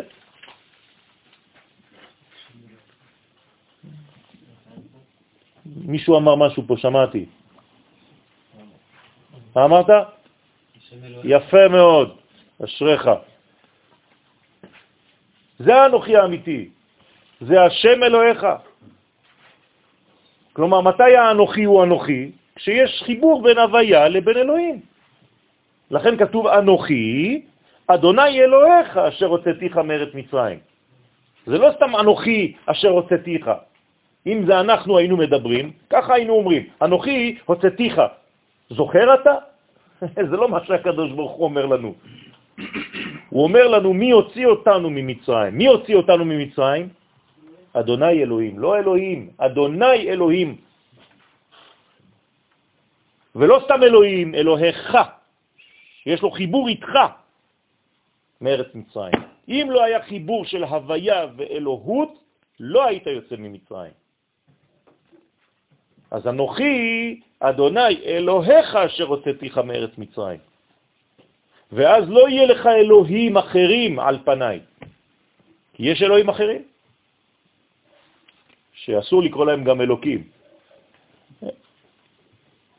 ורזה דמילה, וסוד הדבר הוא מה שכתוב, אנוכי, אנוכי, הוא מנחמכם. כלומר, מי מנחם אותנו? אנוכי, אנוכי. זה לא טוניסאי שחוזר פעמיים על כל מילה, אלא אנוכי שלמעלה מתגלה באנוכי שלמטה. הוא מפרש שמכאן רמז שבינה ומלכות, שתיהן נקראות אנוכי. אפשר לקרוא להם לאה ורחל. בסדר? זה אותו דבר. ירושלים של מעלה, ירושלים של מטה. מוצאי שבת יום ירושלים. אלא אימא עליונה, אנוכי לעילה, ואימא עילאה, כן, אנוכי למעלה, ואנוכי אימא תתאה למטה, לטאטה. כן? אז יש את התתה העליונה, זה נקרא עילה, ויש תתה מונית למטה. ואם התתאה היא אנוכי למטה, רוצה לומר כי לעתיד לבוא תאיר אור הבינה במלכות. הנה הגאולה. אנחנו מבקשים מהקדוש ברוך הוא היום שיאיר מהעולם הבא לעולם הזה. וכשהאור הזה יתגלה בעולם שלנו, אין כבר אף אחד שיכול נגדנו, אתם מבינים? כי אנחנו יוצאים מהטבע. האומות אין להם אפשרות לצאת מהטבע, הן נלחמות בטבע. אם אנחנו נוציא נשק מפה, אף אחד לא יכול נגד הנשק הזה. אז איפה מוצאים נשק כזה? איפה מוכרים אותו? הנה הוא. יש לכם אותו בידיים עכשיו. זה זה. בדה, ספרה. הספר הזה, אנשים לא מבינים, הם חושבים שזה למטה. אם אני נמצא מחוץ למערכת, הבן אדם לא יכול לתפוס אותי. זה מה שקורה היום בכל הסרטים, נכון? תמיד יש לך עכשיו איזה מין איקס uh, מן, או קוראים לו בטמן, או קוראים לו לא יודע מה, תמיד זה איקס מן, שכשאתה בא, נכנס, נעלם. מה זה נעלם? אז זה בדיוק זה, הוא, הוא נמצא כאן וכאן, תלוי מתי הוא מחליט להיות כאן וכאן. הוא יכול להיות בעולם הבא ובעולם הזה. תוך שנייה, הוא נכנס, רואה את סבא שלו, את אבא שלו, אחרי זה חוזר לפה, רואה את האנשים שיש פה. זה בדיוק זה. אנשים שכותבים את זה, הם נכנסים יותר ויותר לדו מימד הזה, לבי. אז הבינה והמלכות, ומשתיהם תבוא נחמת ציון וישראל. לכן אנחנו מתפללים תמיד שהאישה שמתחתנת עם הגבר תהיה כמו רחל ולאה, שתיהן ביחד. כלומר, אל תביא לי אישה שהיא רק בעולם הזה, או רק בעולם הבא. כן? תביא לי אישה שיודעת לנהל את שני הדברים האלה, שיודעת להביא את העולם הבא לעולם הזה. ולא פעם שם, פעם פה. תמיד פה ושם. בסדר? זה קשה. אבל זאת האישה שאנחנו מתפללים להתחתן עם אישה כזאת. ייתן השם אלוהים את האישה הזאת הבאה אל ביתך, כרחל וכלאה, אשר בנו שתיהם את בית ישראל. זה הבית האמיתי של עם ישראל. זה אישה שהיא גם וגם, גם שם וגם פה. לא או-או. אם היא או-או, או-או-או. לא. אם זה או-או, אז זה אומר שכשהיא שמה היא לא פה. אני יכול להתבטא רגע? לא. אה. לא, אז לא. זה כן, כי אחרת הייתה צריכה להיות אחד, אז היא יכולה להיות גם פה וגם שם. אבל גם המציאות של רחל ולאה התפצלה לשניים. לא נכון. אחת נמצאת שם, לא אחת נכון. נמצאת פה. זה טעות. בקשר ביניהם. זה טעות. לאה ורחל זה... זה לא נכון. לאה ורחל זה מלכות אחת. ברור שהיא מלכות אחת, אבל המציאות שלה שחלק אחד הוא תחתון. חלק לא, זה רק בשביל הפשט של התורה. זה רק כדי להסביר לך שיש שתי קומות. זה, זה, זה, זה. זה מציאות אחת שיש לה שתי קומות. זה מציאות אחת. כמו כעיר שחוברה לה יחדיו. למה אתה אומר כעיר שחוברה לה יחדיו? יש ירושלים של מעלה וירושלים של מטה, זה אחת. אל תגיד שפעם משמה, פעם מפה, פעם מלאה, פעם מרחל. לא. לאה ורחל קשורות דבוקות אחת לשנייה, ויש להם אותם סימנים. ואחת מעבירה לשנייה סימנים, זה שתי קומות של מדרגה אחת. זה כמו הנשמה. הנשמה, כמה מדרגות יש בה?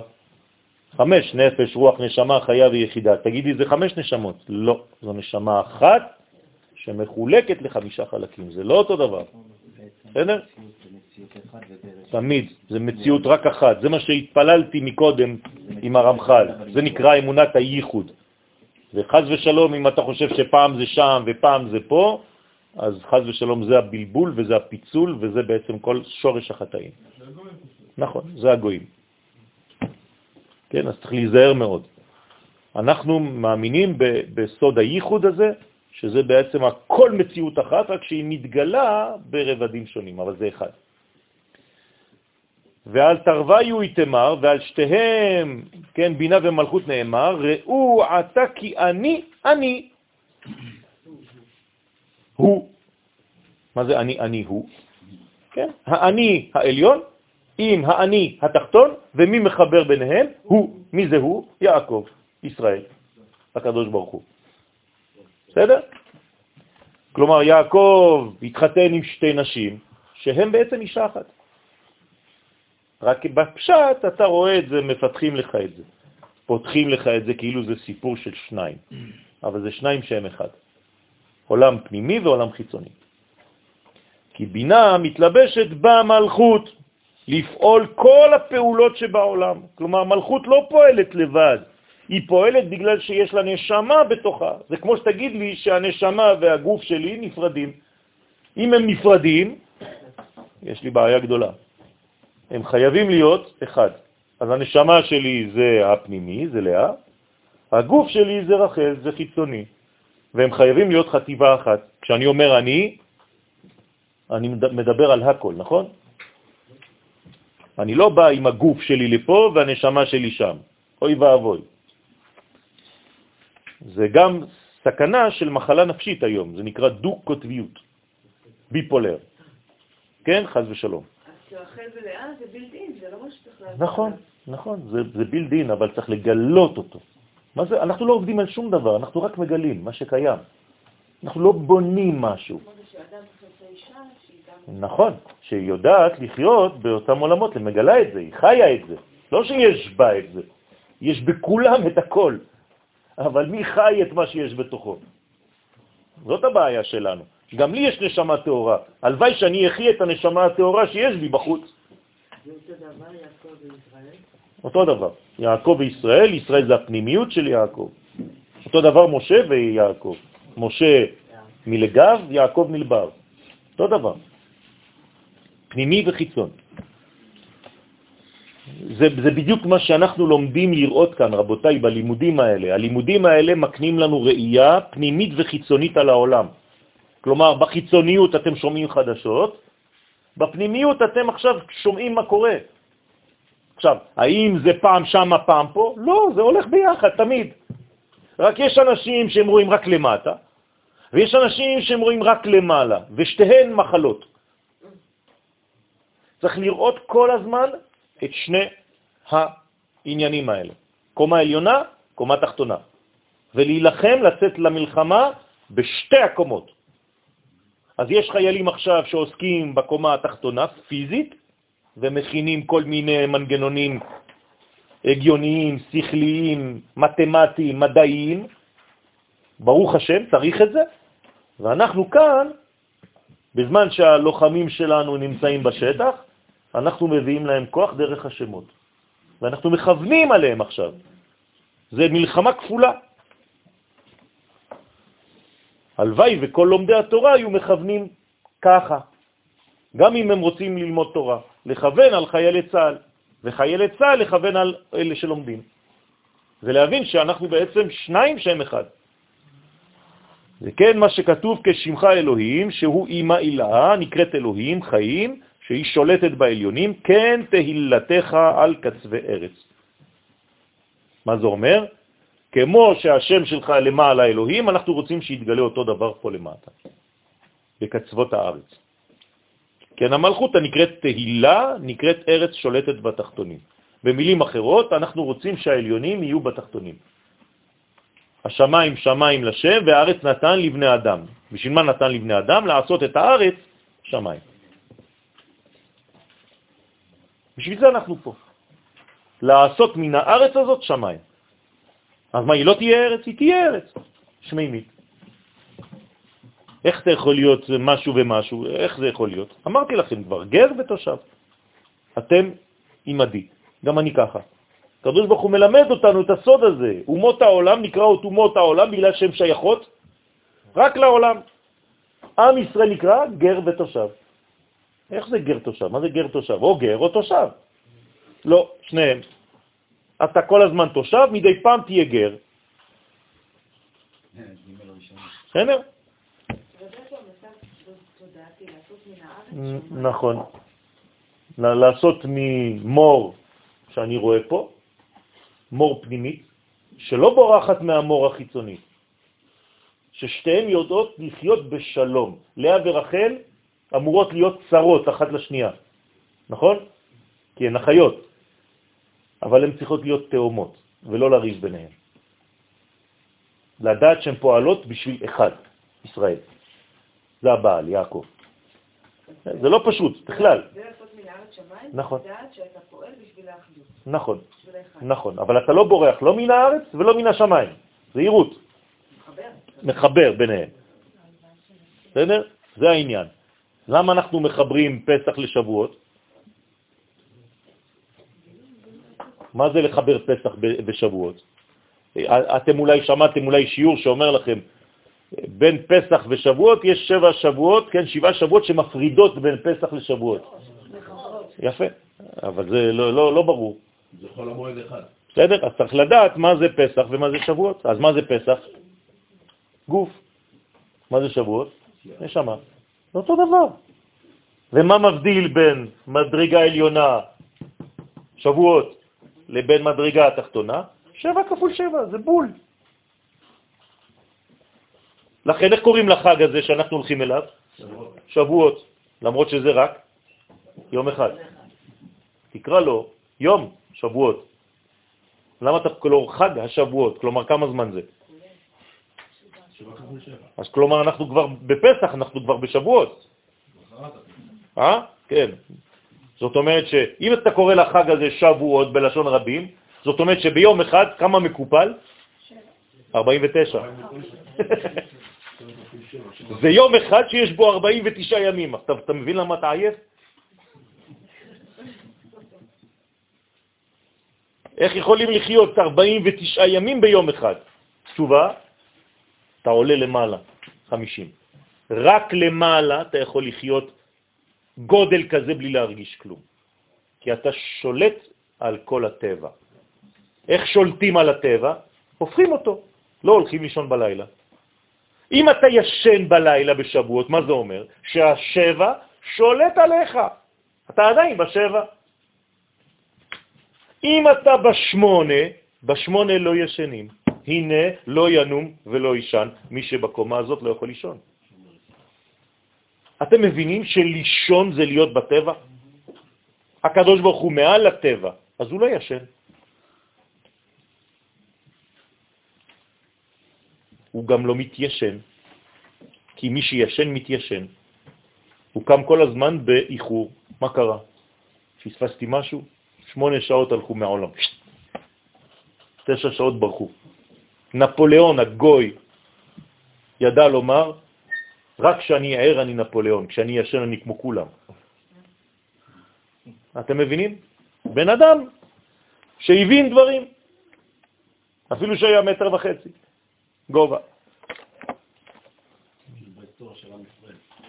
אז את, צריך להבין את הסוד הזה. אז מי שרוצה להיות למעלה, כמו שאתם עכשיו, עכשיו לא הלכתם לישון. אז מה זה אומר? שאם אתם ערים בלילה הזה, אתם עכשיו מוכיחים שאתם הפכתם את הטבע שלכם, שאומר לכם ללכת לישון, אז גם מחר הקדוש ברוך הוא יהפוך איתכם את הטבע. גם אם מגיע לך עשר, הוא ייתן לך מאה. כי אתה עשית אותו דבר בצד שלך, אני גם מחזיר לך אותו דבר. לכן זה נקרא חוט של חסד משוך עליו כל היום למחרת. מי שלומד בלילה. אז אני מזמין את מי שרוצה לבוא ללמוד בלילות, בימי חמישי. אנחנו מדי שבוע, בעזרת השם, עושים את התיקון הזה. זה שנים כבר עוברות, שנים עוברות, חבל על הזמן. זה לא רק בגלל שיש לנו זמן של מלחמה או זמן של פעם אחת ב. חבל, פשוט חבל. אני לא מדבר על זה שאחרי זה שואלים שאלות. היה לכם שיעור לא בכפר אדומים, זה השאלות למעלה. כתוב לנו פה שיש שיעור משתיים וחצי עד חמש. הגעת ל... לא, זה היה רחוק, בית כנסת צריך עליות, וואי וואי. האחה פיקודה קדמה. הרי יש כאן מצווה ראשונה מעשרת הדיברות, שהיא אנוכי אדוני אלוהיך. ולת פיקודה דלית יהיב בדחילו ורחימו. ואין מצווה שלא ניתנה לקיים אותה ביראת הרוממות מצד אבא ובאהבה עליונה מצד אמא. זאת אומרת, שאומר לנו הזוהר הקדוש, למה כתוב אנוכי אדוני אלוהיך אשר הוצאתיך מארץ מצרים?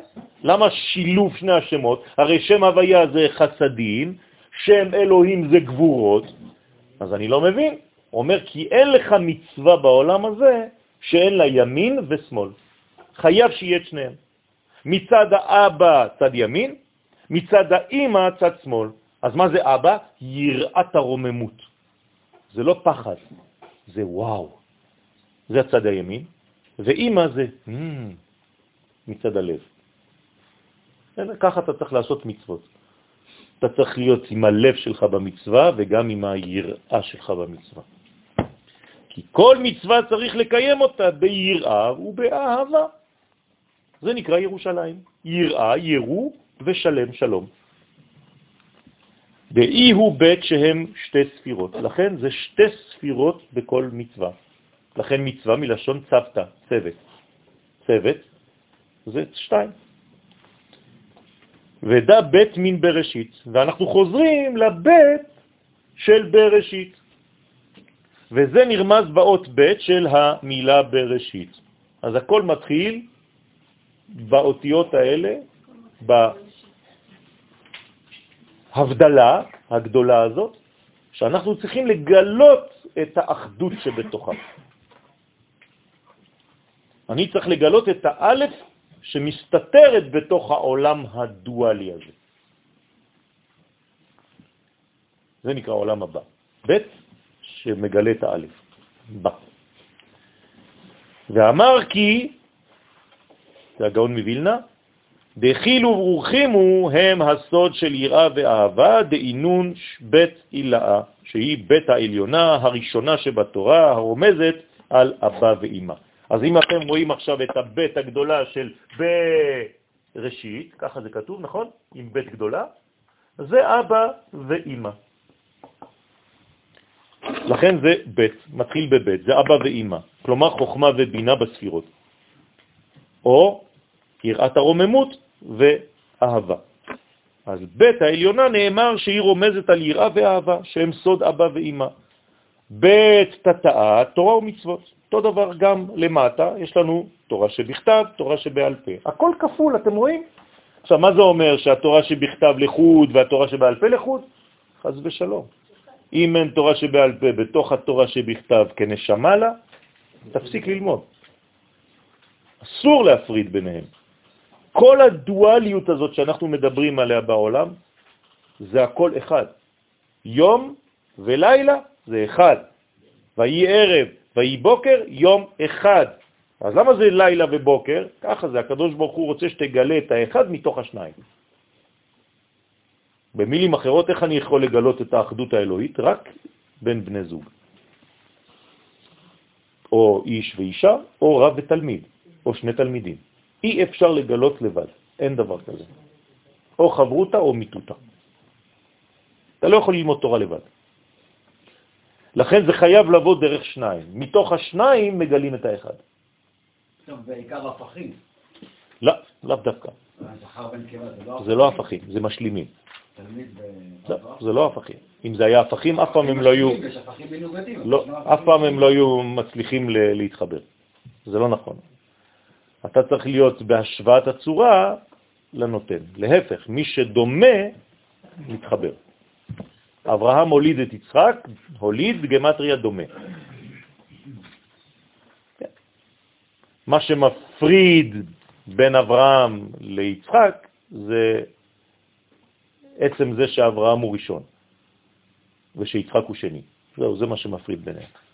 מה ההבדל בין הראשון לבין השני? הראשון הוא ראשון, לא היה אף אחד. אז הוא יוצר מדרגה חדשה. הוא לא ממשיך משהו, נכון? להפך. הוא שובר מנגנון שקדם, ופתאום יש משהו חדש. השני, לעומת זה, ממשיך ראשון. אז הוא הפוך לראשון, בעוד שהוא ממשיך אותו. השורש הוא אותו שורש, הביטוי משתנה. השורש הוא אותו שורש, ותמיד הביטויים משתנים. נכון, השורש הוא אחדותי, הוא אחד, ואנחנו מגלים אותו דרך השניים. זה מה שבאנו לעשות. כן. כן לראשון. מה? לא, הוא הפוך בתכונה. שהביאה אותו, אבל כל מה שאת רואה מיצחק זה בדיוק אברהם.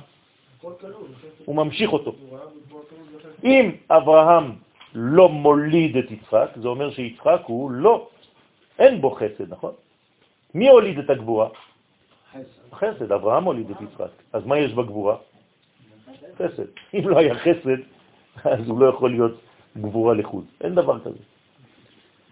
אז תורה ומצוות, תורה ומצווה, ב' תחתונה, והשנייה היא תורה ומצוות, אותו דבר. כן, תאמינו לי, שני בני זוג שהם לא מתאימים בשום דבר, לא אוהבים אותו אוכל, לא אוהבים אותו זה, לא אוהבים, כמה זמן הם יכולים להחזיק מעמד? להפך, בני זוג שאוהבים אותם דברים, שמתחברים לאותם דברים, הם מתחברים. אם אני לא אוהב את מה שהקדוש ברוך הוא אוהב, אני יכול להתחבר אליו? להפך, אומרים לי לאהוב את מה שהוא אוהב ולשנוא את מה שהוא שונא. אם זה לא המצב, אז יש בעיה. אז בכוח מנסים, אה, לא. לא, זה לא בכוח, זה קשה לי להבין איך אה, אהבה ושנאה דרים ביחד. כאילו. כי אתה רואה את זה כדבר מנוד... זה אותו אחד, זה אותו דבר. זה אותו דבר. אותה אנרגיה. אותה אנרגיה, אותו כוח. מי שמסוגל לאהוב מאוד, מסוגל לשנוא מאוד. זה אותו דבר. זה אחד שמתגלה בכפל. זאת אומרת, אתה אומר לי, תלמד לאהוב את מי שאתה שונא. לא, אני אמרתי לך. לא, אני אמרתי לך שצריך לגלות את הטוב שבאויב שלך. לא. כן. ואהבת לרעך, מה זה לרעך? הרע שבך. אתה צריך לאהוב אותו. למה? כי יש לו אנרגיה טובה. אז תיקח אותו ותשתמש בו לכיוון חדש. שם סוד זון,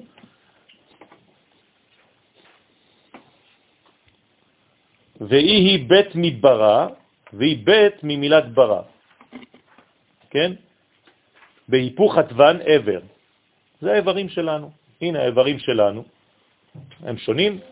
כן, אבל הם משלימים כולם לגוף אחד. נכון?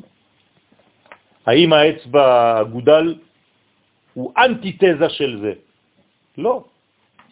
העובדה הם מנוגדים, אז מה אם הם מנוגדים? הם רק עומדים אחד מול השני, הם לא מנוגדים. הנה הם עוזרים לי עכשיו להרים את הכוס. אם לא היה לי את האצבע הזאת וכולם היו באותו כיוון, לא הייתי מרים, לא הייתי יכול להרים. עובדה, אני לא יכול להרים עם, עם האצבעות האלה אם אני לא עושה אותם קצת אחד מול השני. נגד.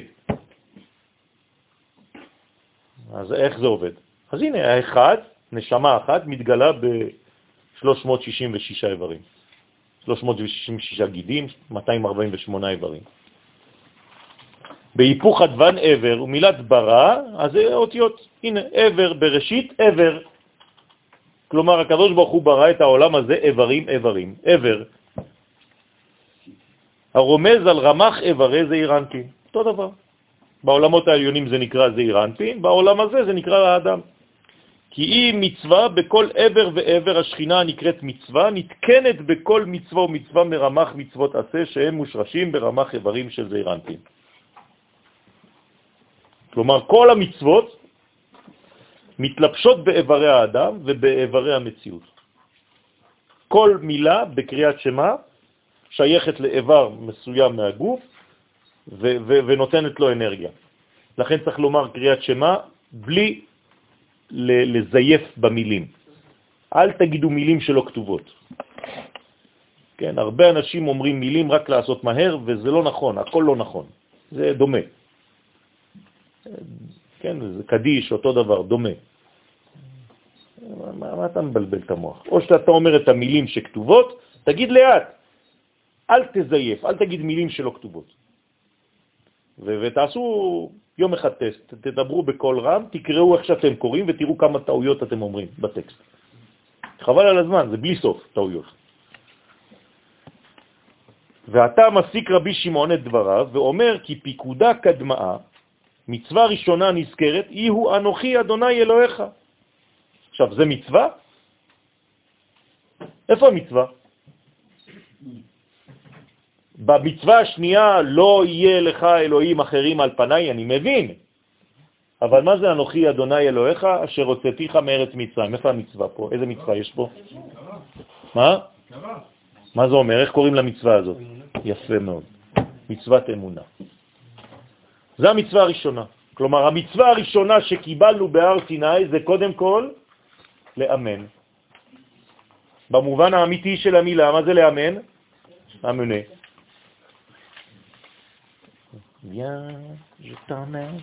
כן. כי השם הוויה הוא באבא ושם אלוהים הוא באמא.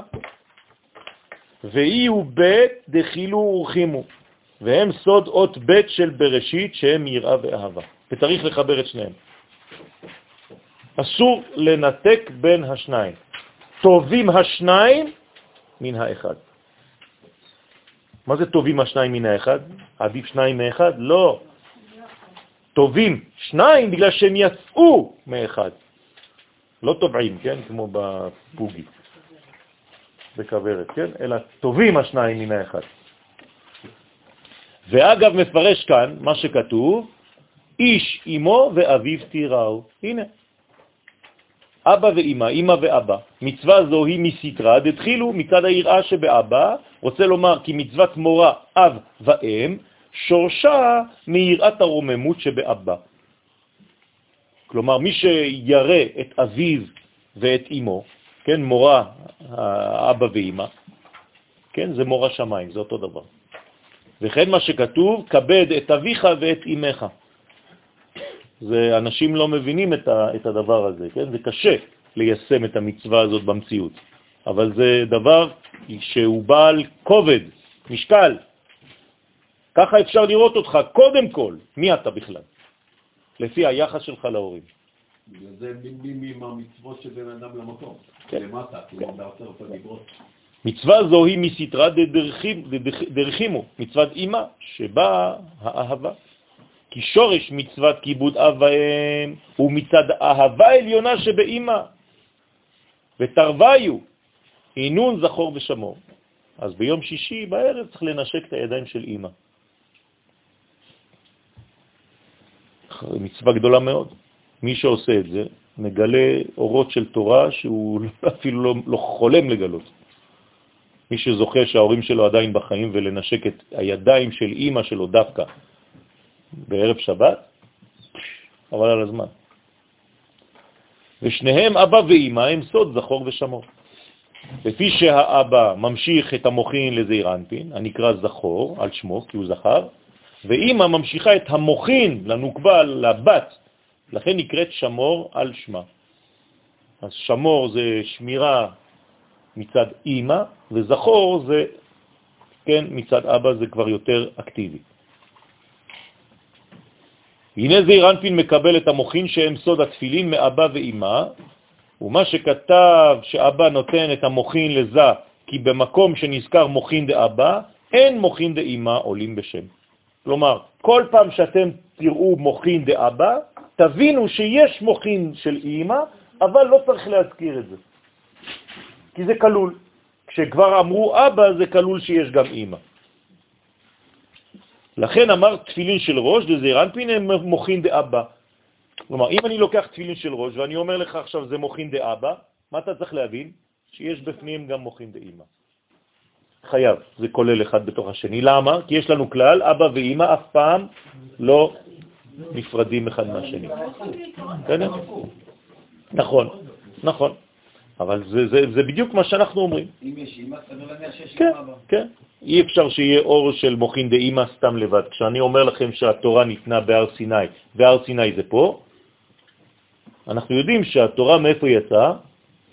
מחוכמה, נפיקת. יצאה מהחוכמה. אז למה לא הזכרת את זה? כי אני עכשיו מתעסק בהר, בביטוי המוחשי של הדבר. אבל בוודאי שבפנים יש את אבא. בסדר? אז הפנימיות של התורה זה האבא, והגילוי של אותה פנימיות זה דרך האימא. גם עם אימא זה עדיין פנימי, כי זה סיני. אז אפשר לחבר זה גם לתורה שבעל פה לתורה שבכתב? חייבים לחבר. מי שלא מחבר תורה שבעל פה לתורה לא, שבכתב, שבעל פה זה אבא, ובכתב זה אימא. אתה יכול לומר דבר כזה, כן. נכון. כן, תמיד בעל פה זה הנשמה, יותר פנימי, מאשר מה שכתוב בכתב. למה זה כתוב בכתב? כי, כי זה גילוי. הגילוי תמיד יותר נמוך מהתוכן. הבגדים שלי, אני מקווה, יותר נמוכים ממני. כן? זה כמו מי, ש, מי שנמצא בדלת, כן? ומי שנמצא בפנים. אז מי שנמצא בדלת זה שומר, שומר ראש של מי שנמצא בפנים, החדר. אז השומר ראש נמצא תמיד בחוץ, מסתכל כלפי חוץ. הראש הוא בפנים. זה שאמר תפילין דה ראש ותפילין דה יד, כן? אז אנחנו קוראים לזה תפילין, האמת שזה תפילה, נכון? זה תפילה של ראש ותפילה של יד. אתם יודעים את זה, זה רק בלשון רבים שקוראים לזה תפילין. אבל כל אחת בפני עצמה היא תפילה. אז אנחנו התרגלנו לומר תפילין של יד, תפילין של ראש. לא, זה תפילין. תפילה של יד ותפילה של ראש. ביחד תפילין. לכן תפילין דה ראש ותפילין דה יד, סודם הוא כי אבא תפילין דה רשע, אז אבא זה התפילין של הראש, כלומר מהמוחין של אבא שנעשו תפילין של הראש. במילים אחרות, מאיפה יצאו לך התפילין שאתה מניח על הראש?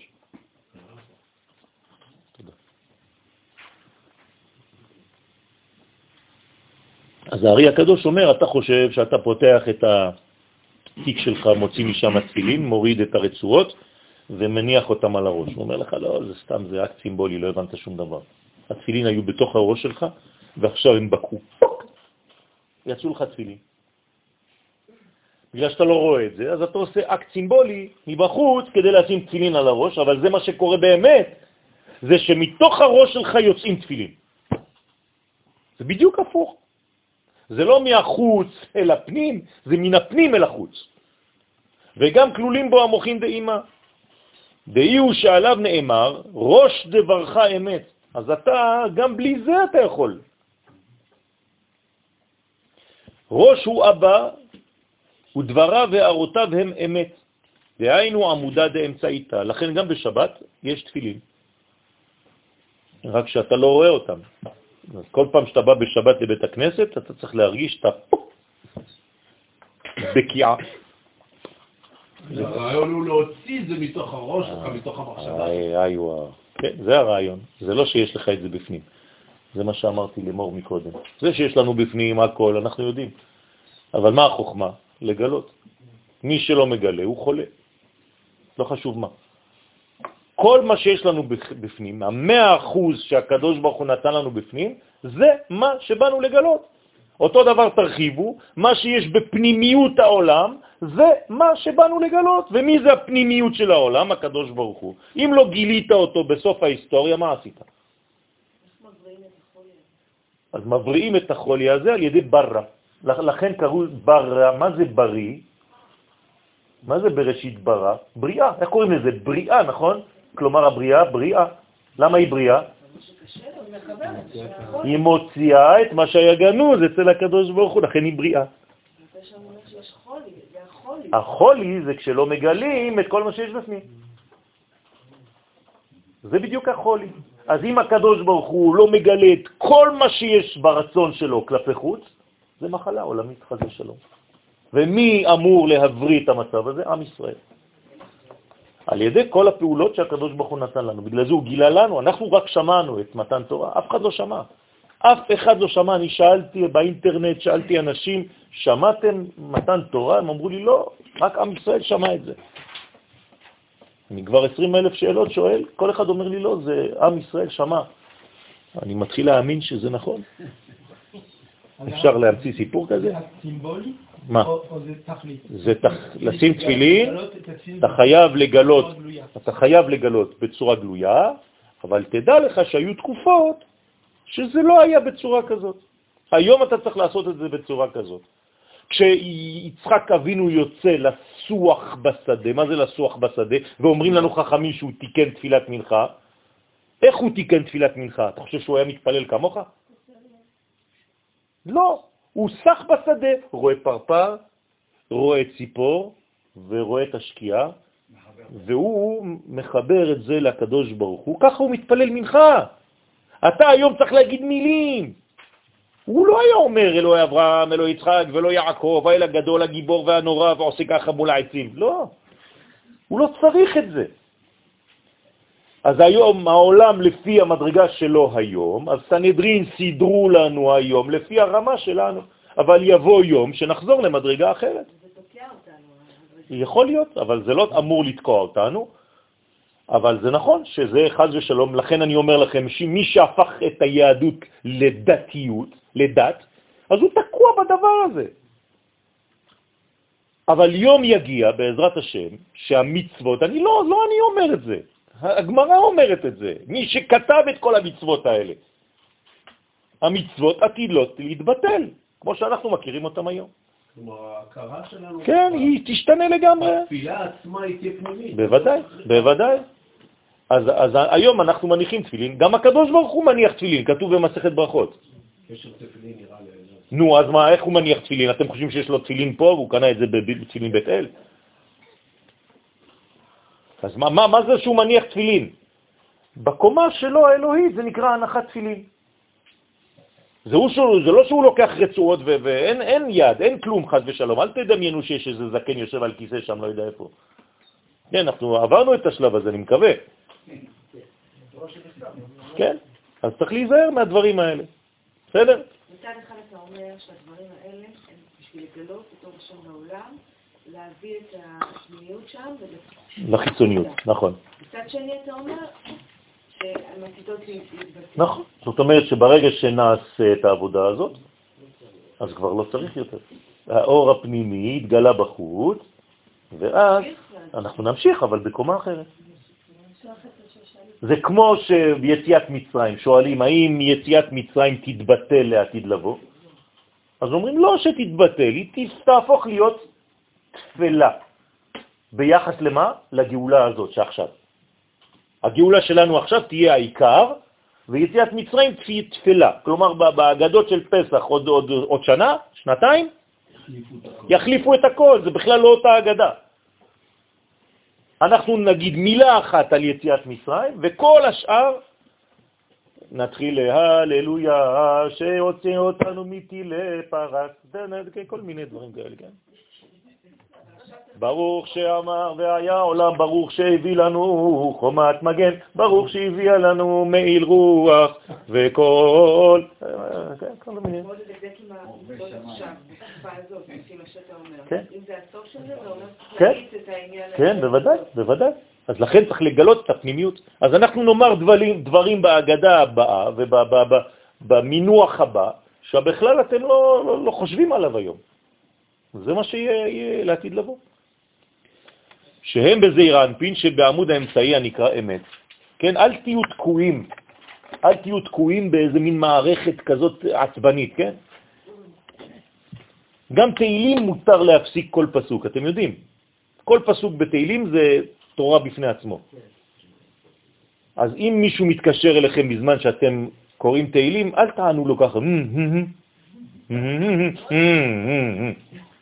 אני מדבר על דברים שאני חווה. מתקשר לרבנים, חברים, אנשים שעונים לי, אני לא יודע מי זאת. אני אומר לה, תגיד לי, את חולת רוח? כן. את יודעת שאת יכולה להפסיק בכל פסוק ולדבר? אנחנו בני אדם, לא? בסוד הכתוב, תיתן אמת ליעקב. אמא תפילין דיד. למה? כי יותר בעולם העשייה זה פה, דאי שכינתת התאה זה למטה. רוצה לומר ממוחין דאימה נעשו התפילין של יד שהיא במלכות, שאין לה רק מוחין דאימה, ואמר כי אבא ואימא מהמוחין של שניהם תפילין דמראה עלמא. הנה, החיבור של שני התפילין האלה של אבא ואימא זה התפילין של הקדוש ברוך הוא. נעשה תפילין של ראש לריבון העולם שהוא זעיר אנפין. לך תבין מה זה תפילין של ריבון העולמים, זעיר אנפין. אבל אנחנו, כן, תופסים שיש רעיון בפנים. מה כתוב בתפילין? אחדות. נכון? תפילת קריאת שמה. אז מה זה קריאת שמה? תרכז, תראה, אני מצמצם, כמו במתמטיקה. נכון? 10 על 10, הפכתי את זה לאחד. אז הכל זה הכל, הכל חוזר למה? לאחד, נכון? כל מה שיש בתוך התפילין, הכל זה אחד. מה זה תפילה בעברית? אחד. ליפות, לקשור. אם לא חזרת לאחד על ידי התפילין, אתה יכול להניח כמה שאתה רוצה. בחיים שלך לא עשית כלום. בסדר, סתם חתיכות אור שאתה שם עליך קודק, כן? חבל. כל העניין של התפילין זה אחד. זהו, זה זה. אני חוזר לגלות שכל היקום הזה מנוהל על ידי כוח אחד. אין שניים, רק אחד. והוא מופיע בדבר והיפוכו לכאורה. ואני צריך לגלות את זה. ברגע שאני מגלה את האחד, ביטלתי את האויב שלי. שאלה? כן. יש לנו תפילין של הראש, שזה כנגד המוח, ותפילין של יד, זה כנגד הלב. למעשה בתכלך, כאילו הלב שלנו היה צריך להניח תפילין פנימי, אבל אין לנו ברירה, אז אנחנו שמים את היד. זה המעשה שלנו, זה הרגש שלנו, זה כל הקומה של הביטוי. והקומה המחשבתית, אסור לנתק אותה מהביטוי, לכן אסור לדבר בין תפילין של יד לבין תפילין של ראש. מי שמדבר חייב עוד פעם לברך. זה בעיה, אפילו אסור לו לצאת למלחמה. עכשיו, אתם מבינים למה. כי אם הוא, הוא דיבר בין המעשים שלו לבין המחשבה שלו, כלומר, אם הוא עשה חציצה, אז הוא עלול למות עכשיו. כלומר, מי לא מת במלחמה? מישהו אחד. אחד לא מת, שניים מתים. הבנתם את הסוד? אם אני אחד, אם אני עם אחד, כשעם ישראל היה כאיש אחד בלב אחד, מה קרה? המוות התבטל. בילה המוות לנצח. לא היה מוות. במתן תורה לא היה מוות, אף אחד לא מת. לא רק שלא היו מתים, כל מי שהיה חולה עברי. אחד היה חסר לו עין, חזרה. חסר לו אוזן, חזרה. חסר לו יד, חזרה. מה זה? למה? כי אחד. אחד אין חולי, אין מוות, אין שינה. שניים, שינה, שינה שניים, אותו, אותן אותיות. שינוי. מעוויז, כן? אחד אין כלום, אין בעיה באחד, כל הבעיה זה בשניים. כלומר בסטייה, בפיזור, בקוט... בקוטביות הזאת. אז אנחנו צריכים לחזור לאחד. כמה שאני חוזר לאחד בחיים שלי, מרוכז יותר במה שאני עושה, כן? כמה שאני יותר בריא. אמרתי לכם, בחורי ישיבה שרגילים ללמוד, הם, הם לא פסיביים, הם כולם מרוכזים, אתם לא מבינים איך הם מסתכלים על הרב. אתם יכולים לראות 400 תלמידים, כולם ככה עם הרב. הרב מדבר ומסתכלים עליו שעה וחצי, שעתיים, שלוש, ארבע, לא מפסיקים. אין איזה תלמיד שבא וככה מתחיל להיכנס כמו איזה פקס מתחת לשולחן, כן, לאט לאט עובר, בסוף אתה לא רואה, אתה רואה רק את הראש, אין דבר כזה. כולם מרוכזים, מסתכלים. אין עצימת עיניים, אין כלום. זה כוח של מה? של התמקדות. אם לא נתתם את זה לילדים הקטנים מגיל צעיר, קשה להם אחר כך להתרכז. שלושת רבעי שעה, כולם כבר בפיזור, כל אחד מתחיל לצייר כל מיני קשקושים, כל אחד בעולם אחר. וזה חשוב מאוד, חשוב מאוד להרגיל את האדם להיות בסבלנות. אני, אבא שלי לימד אותי את זה, זיכרונו לברכה, לא דרך הלימוד, דרך הדייג. היה לוקח אותי לדוג. אומר לי, תשב פה, אל תזוז. משמונה בבוקר עד שמונה בערב. רבותיי, הייתי יושב עם חכה. ריבונו של עולם, איזה סבלנות צריך בשביל זה. ולמדתי לאט לאט, לאט לאט, לאט לאט, והתחלתי, זה ריכוז. אז הוא לימד אותי את הריכוז הזה, את ההתרכזות הזאת דרך הדבר הזה. אומר לי, תדייק במה שאתה אומר. איך? לא, הוא לא אמר לי, תגיד מילים. בוא אני אלמד אותך לראות. לימד אותי לראות בכוונות. הייתי צלף בגיל חמש. בגיל חמש. הוא די, לימד אותי דיוק. אז עכשיו אני משתמש בדיוק הזה של הרובה דרך האותיות. ואני לא סובל שמישהו אומר מילה במקום מילה אחרת. קשה לי. למה? כי אני רוצה להיות שומר את מה שיש במקור. אז אתם רואים שיכולים ללמד את זה בצורות שונות. כן? ככה זה בכל החיים ובכל התחומים, רבותיי. אפשר ללמוד הכל בכל מיני צורות. אבל צריך להיזהר, יש לנו תורה, ברוך השם. אז דרך התורה הזאת אנחנו צריכים ללמוד דברים. אנחנו נסיים, ו... כן, נגמר הזמן. אנחנו נ, נ, נאמר עכשיו דבר קטן מתורת הגאולה, מאמר הגאולה של הרמח"ל. כן. אנחנו התפילין של הקדוש ברוך הוא, כן. אנחנו הקשר שלו בעולם הזה. אה, הרמח"ל הקדוש כתב ספר שנקרא מאמר הגאולה. כל הספר הזה בעצם אה, עוסק באור הגאולה, במה שיקרה בעצם בקץ הימין, מגלה לנו בעצם את כל הסודות של הגאולה.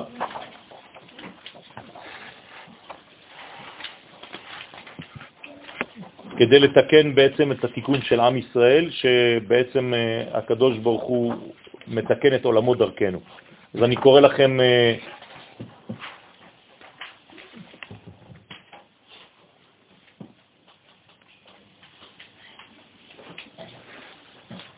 את המאמר שקשור לזוהר שקראנו עכשיו, בחלק ב', מאמר הגאולה, תיקוני הגאולה, זה נקרא, ובצאתם בני ישראל ממצרים קיבלו תורה, ואז התחזקו בתיקונם היטב. כלומר, מה זה לקבל תורה? זה לקבל מוכין. לקבל מוכין זה לקבל עוגן אלוהי, שאתה כבר לא רק מהעולם הזה, יש לך גם קשר לעולמות העליונים. ואז נתלה השליטה מן האומות. כלומר, אומות העולם מאבדות את השליטה שלהם במתן תורה. אז יש לנו עוד שבוע בעזרת השם מתן תורה, לכוון שפרס ואיראן וכל מה שמסביב, שאין להם כוח בגלל שאנחנו, עם ישראל, מחליטים לקבל תורה שבוע הבא, ובראשם עשיו וישמעאל. אנחנו מבטלים את הכוח של עשיו ושל ישמעאל, כמו שהתבהר. ולכן כתוב השם מסיני, כן? בא וזרח משעיר למו. הופיע מהר פרן ועתה מרבבות קודש. אז לא די שלא שלטו כבר האומות בעם ישראל, אין להם כוח, כי עכשיו עלינו לקומה שהיא מעל לגבולות הטבע, אין להם איפה לאחוז, הם לא יכולים לתפוס אותנו, אלא שישראל לקחו הם את הממשלה לעצמם. שם הייתה נפילה בגלל שהיה אחרי זה חטא העגל, היום בעזרת השם אנחנו לא נחזור על החטא הזה, הקדוש ברוך הוא יעזור לנו שנהיה מעוגנים ולא נחזור לעולם הטבע. אתם זוכרים מה זה עגל? חזרנו לעיגולים, זה לשון עגל, שכחנו את היושר.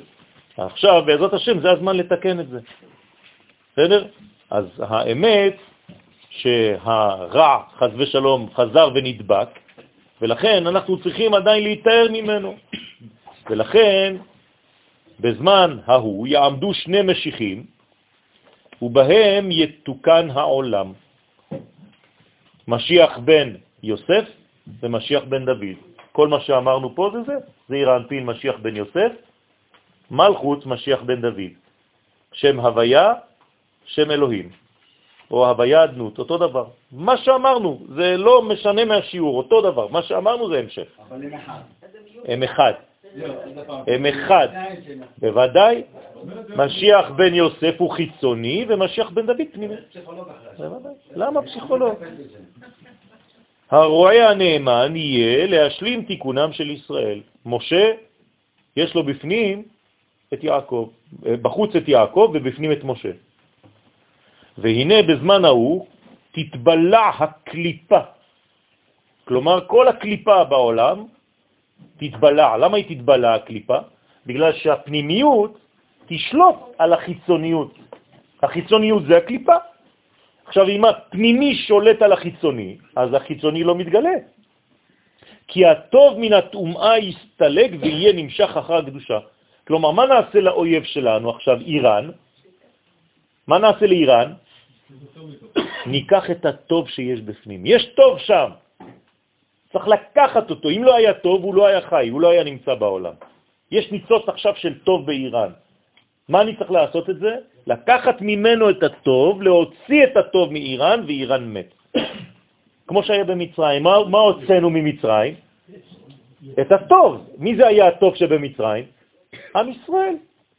הוצאתי את עם ישראל שהטוב במצרים, מה קרה למצרים? מת. ואר ישראל את מצרים, מת. יפה. מה טוב באיראן? מה יש לקחת משם? כן? מה, לוקחים מפרס? מה זה המלכות הזאת? מה זה איראן? מה זה ישמעאל? מה יש לו טוב שם? מה יש טוב? כלום, שום דבר. מה אתם אומרים? אה? והרע יידחה למטה, והשאר יידבק בעובדי אלילים שכבר מתו כבר מזמן בגיהנום. ובאמת שצערם גדול יהיה בזמן ההוא, בהיות הקליפה עצמה בלי שום אור וטוב. כלומר, הם יישארו בלי כלום. וישאר הרע ההוא עד סוף ימי הארץ, והנה אז בהיות הקדושה שולטת לבדה, יהיה תיקון גדול בעולם, כאשר היה יכול לתקן אדם הראשון בראשונה. כלומר, אנחנו נחזור לתיקון שאדם הראשון פספס. ואז ישתלם הבניין שלא נשלם עד היום, וזה בכל ימי המשיח. ובסוף הימים יהיה עוד יום הדין הגדול, להשלים את הצירוף של כל הנשמות וכל הבריאה כולה. וזה נתבהר במקום אחר ולא אאריך בו עתה, ובדין ההוא תישאר כל הבריאה טהורה לגמרי, וכל הרע יובד ויכלה, ומשם והלאה ייבנה העולם בבניין חדש לגמרי, אשר לא פורש ואשר לא נודע לעמוד לנצח נצחים. כלומר, אנחנו אפילו לא מבינים מה יקרה בעולם מרוב שזה יהיה בגובה גדול. אז הרב פה נותן לנו כאן הדרכה, ויהיה בעצם דורות של עומק, הוא אומר, של מחשבה, שאנחנו נהיה כמו בריאות אלוהיות בעולם הזה. כן, מנסים לצייר לכם את זה לפעמים בסרטים כאלה בדיונים, שכולם בלבן ככה עומדים, ההוא הולך לשם, חוזר לפה, כן, הולוגרמות וזה. כן, אז אני לא מדבר על הדברים האלה, אני מדבר בעניין של קודש, אבל אנחנו נוכל ללמוד תורה מפי הקדוש ברוך הוא, הוא ייתן שיעור. אנחנו נלמד שיעורים ממנו. זה, אי אפשר להבין את זה בכלל. אתה יושב ולומד מהקדוש ברוך הוא שיעור תורה ישירות. כן, זה כל הדברים האלה, הרב פה מרחיב, אני לא רוצה להרחיב הרבה, רק רציתי להזכיר את כבודו בגלל שזה היום של ההילולה שלו, כן, וזה בעצם מדרגות שכל מה שהוא קיבל פה זה גם נבואות, כי היה לו מגיד שהיה מגלה לו את כל הדברים האלה, וכמובן שהכל יהיה. הוא אומר שיהיה חושך גדול מאוד, אבל זה יימשך רגע אחד. כאילו פחד אחד גדול שהכל ייראה לנו כאבוד, ופתאום משם הכל יאיר באור גדול מאוד שאף פעם לא, לא, לא, בכלל, גם בדמיונות שלנו לא דמיינו. בעזרת השם זה לא דברים אה, חסרי, כן, מציאות בעולם הזה, חסרי בשר, זה מציאות שלנו, רק אסור להפוך את זה לשגעונות, אל תהפכו למשוגעים, תהיו מאוזנים, תדברו בנחת, תהיו אנשים רציונליים גם כן, אין שום בעיה להיות רציונל, אבל צריך לדעת שיש קומות שאנחנו לא אוחזים בהם, אנחנו בערפל גם כן, ולחבר את שני הדברים האלה, את שני המימדים האלה. תודה לכל מי שבא, קדוש ברוך הוא יברך אתכם, שביחד בעזרת השם, על ידי הלימוד שלמדנו, קדוש ברוך הוא יזכה אותנו לראות בגאולת עם ישראל ובגאולת העולם, בגילוי מלך המשיח בממשיות ובמוחשיות. אמן כן יהיה.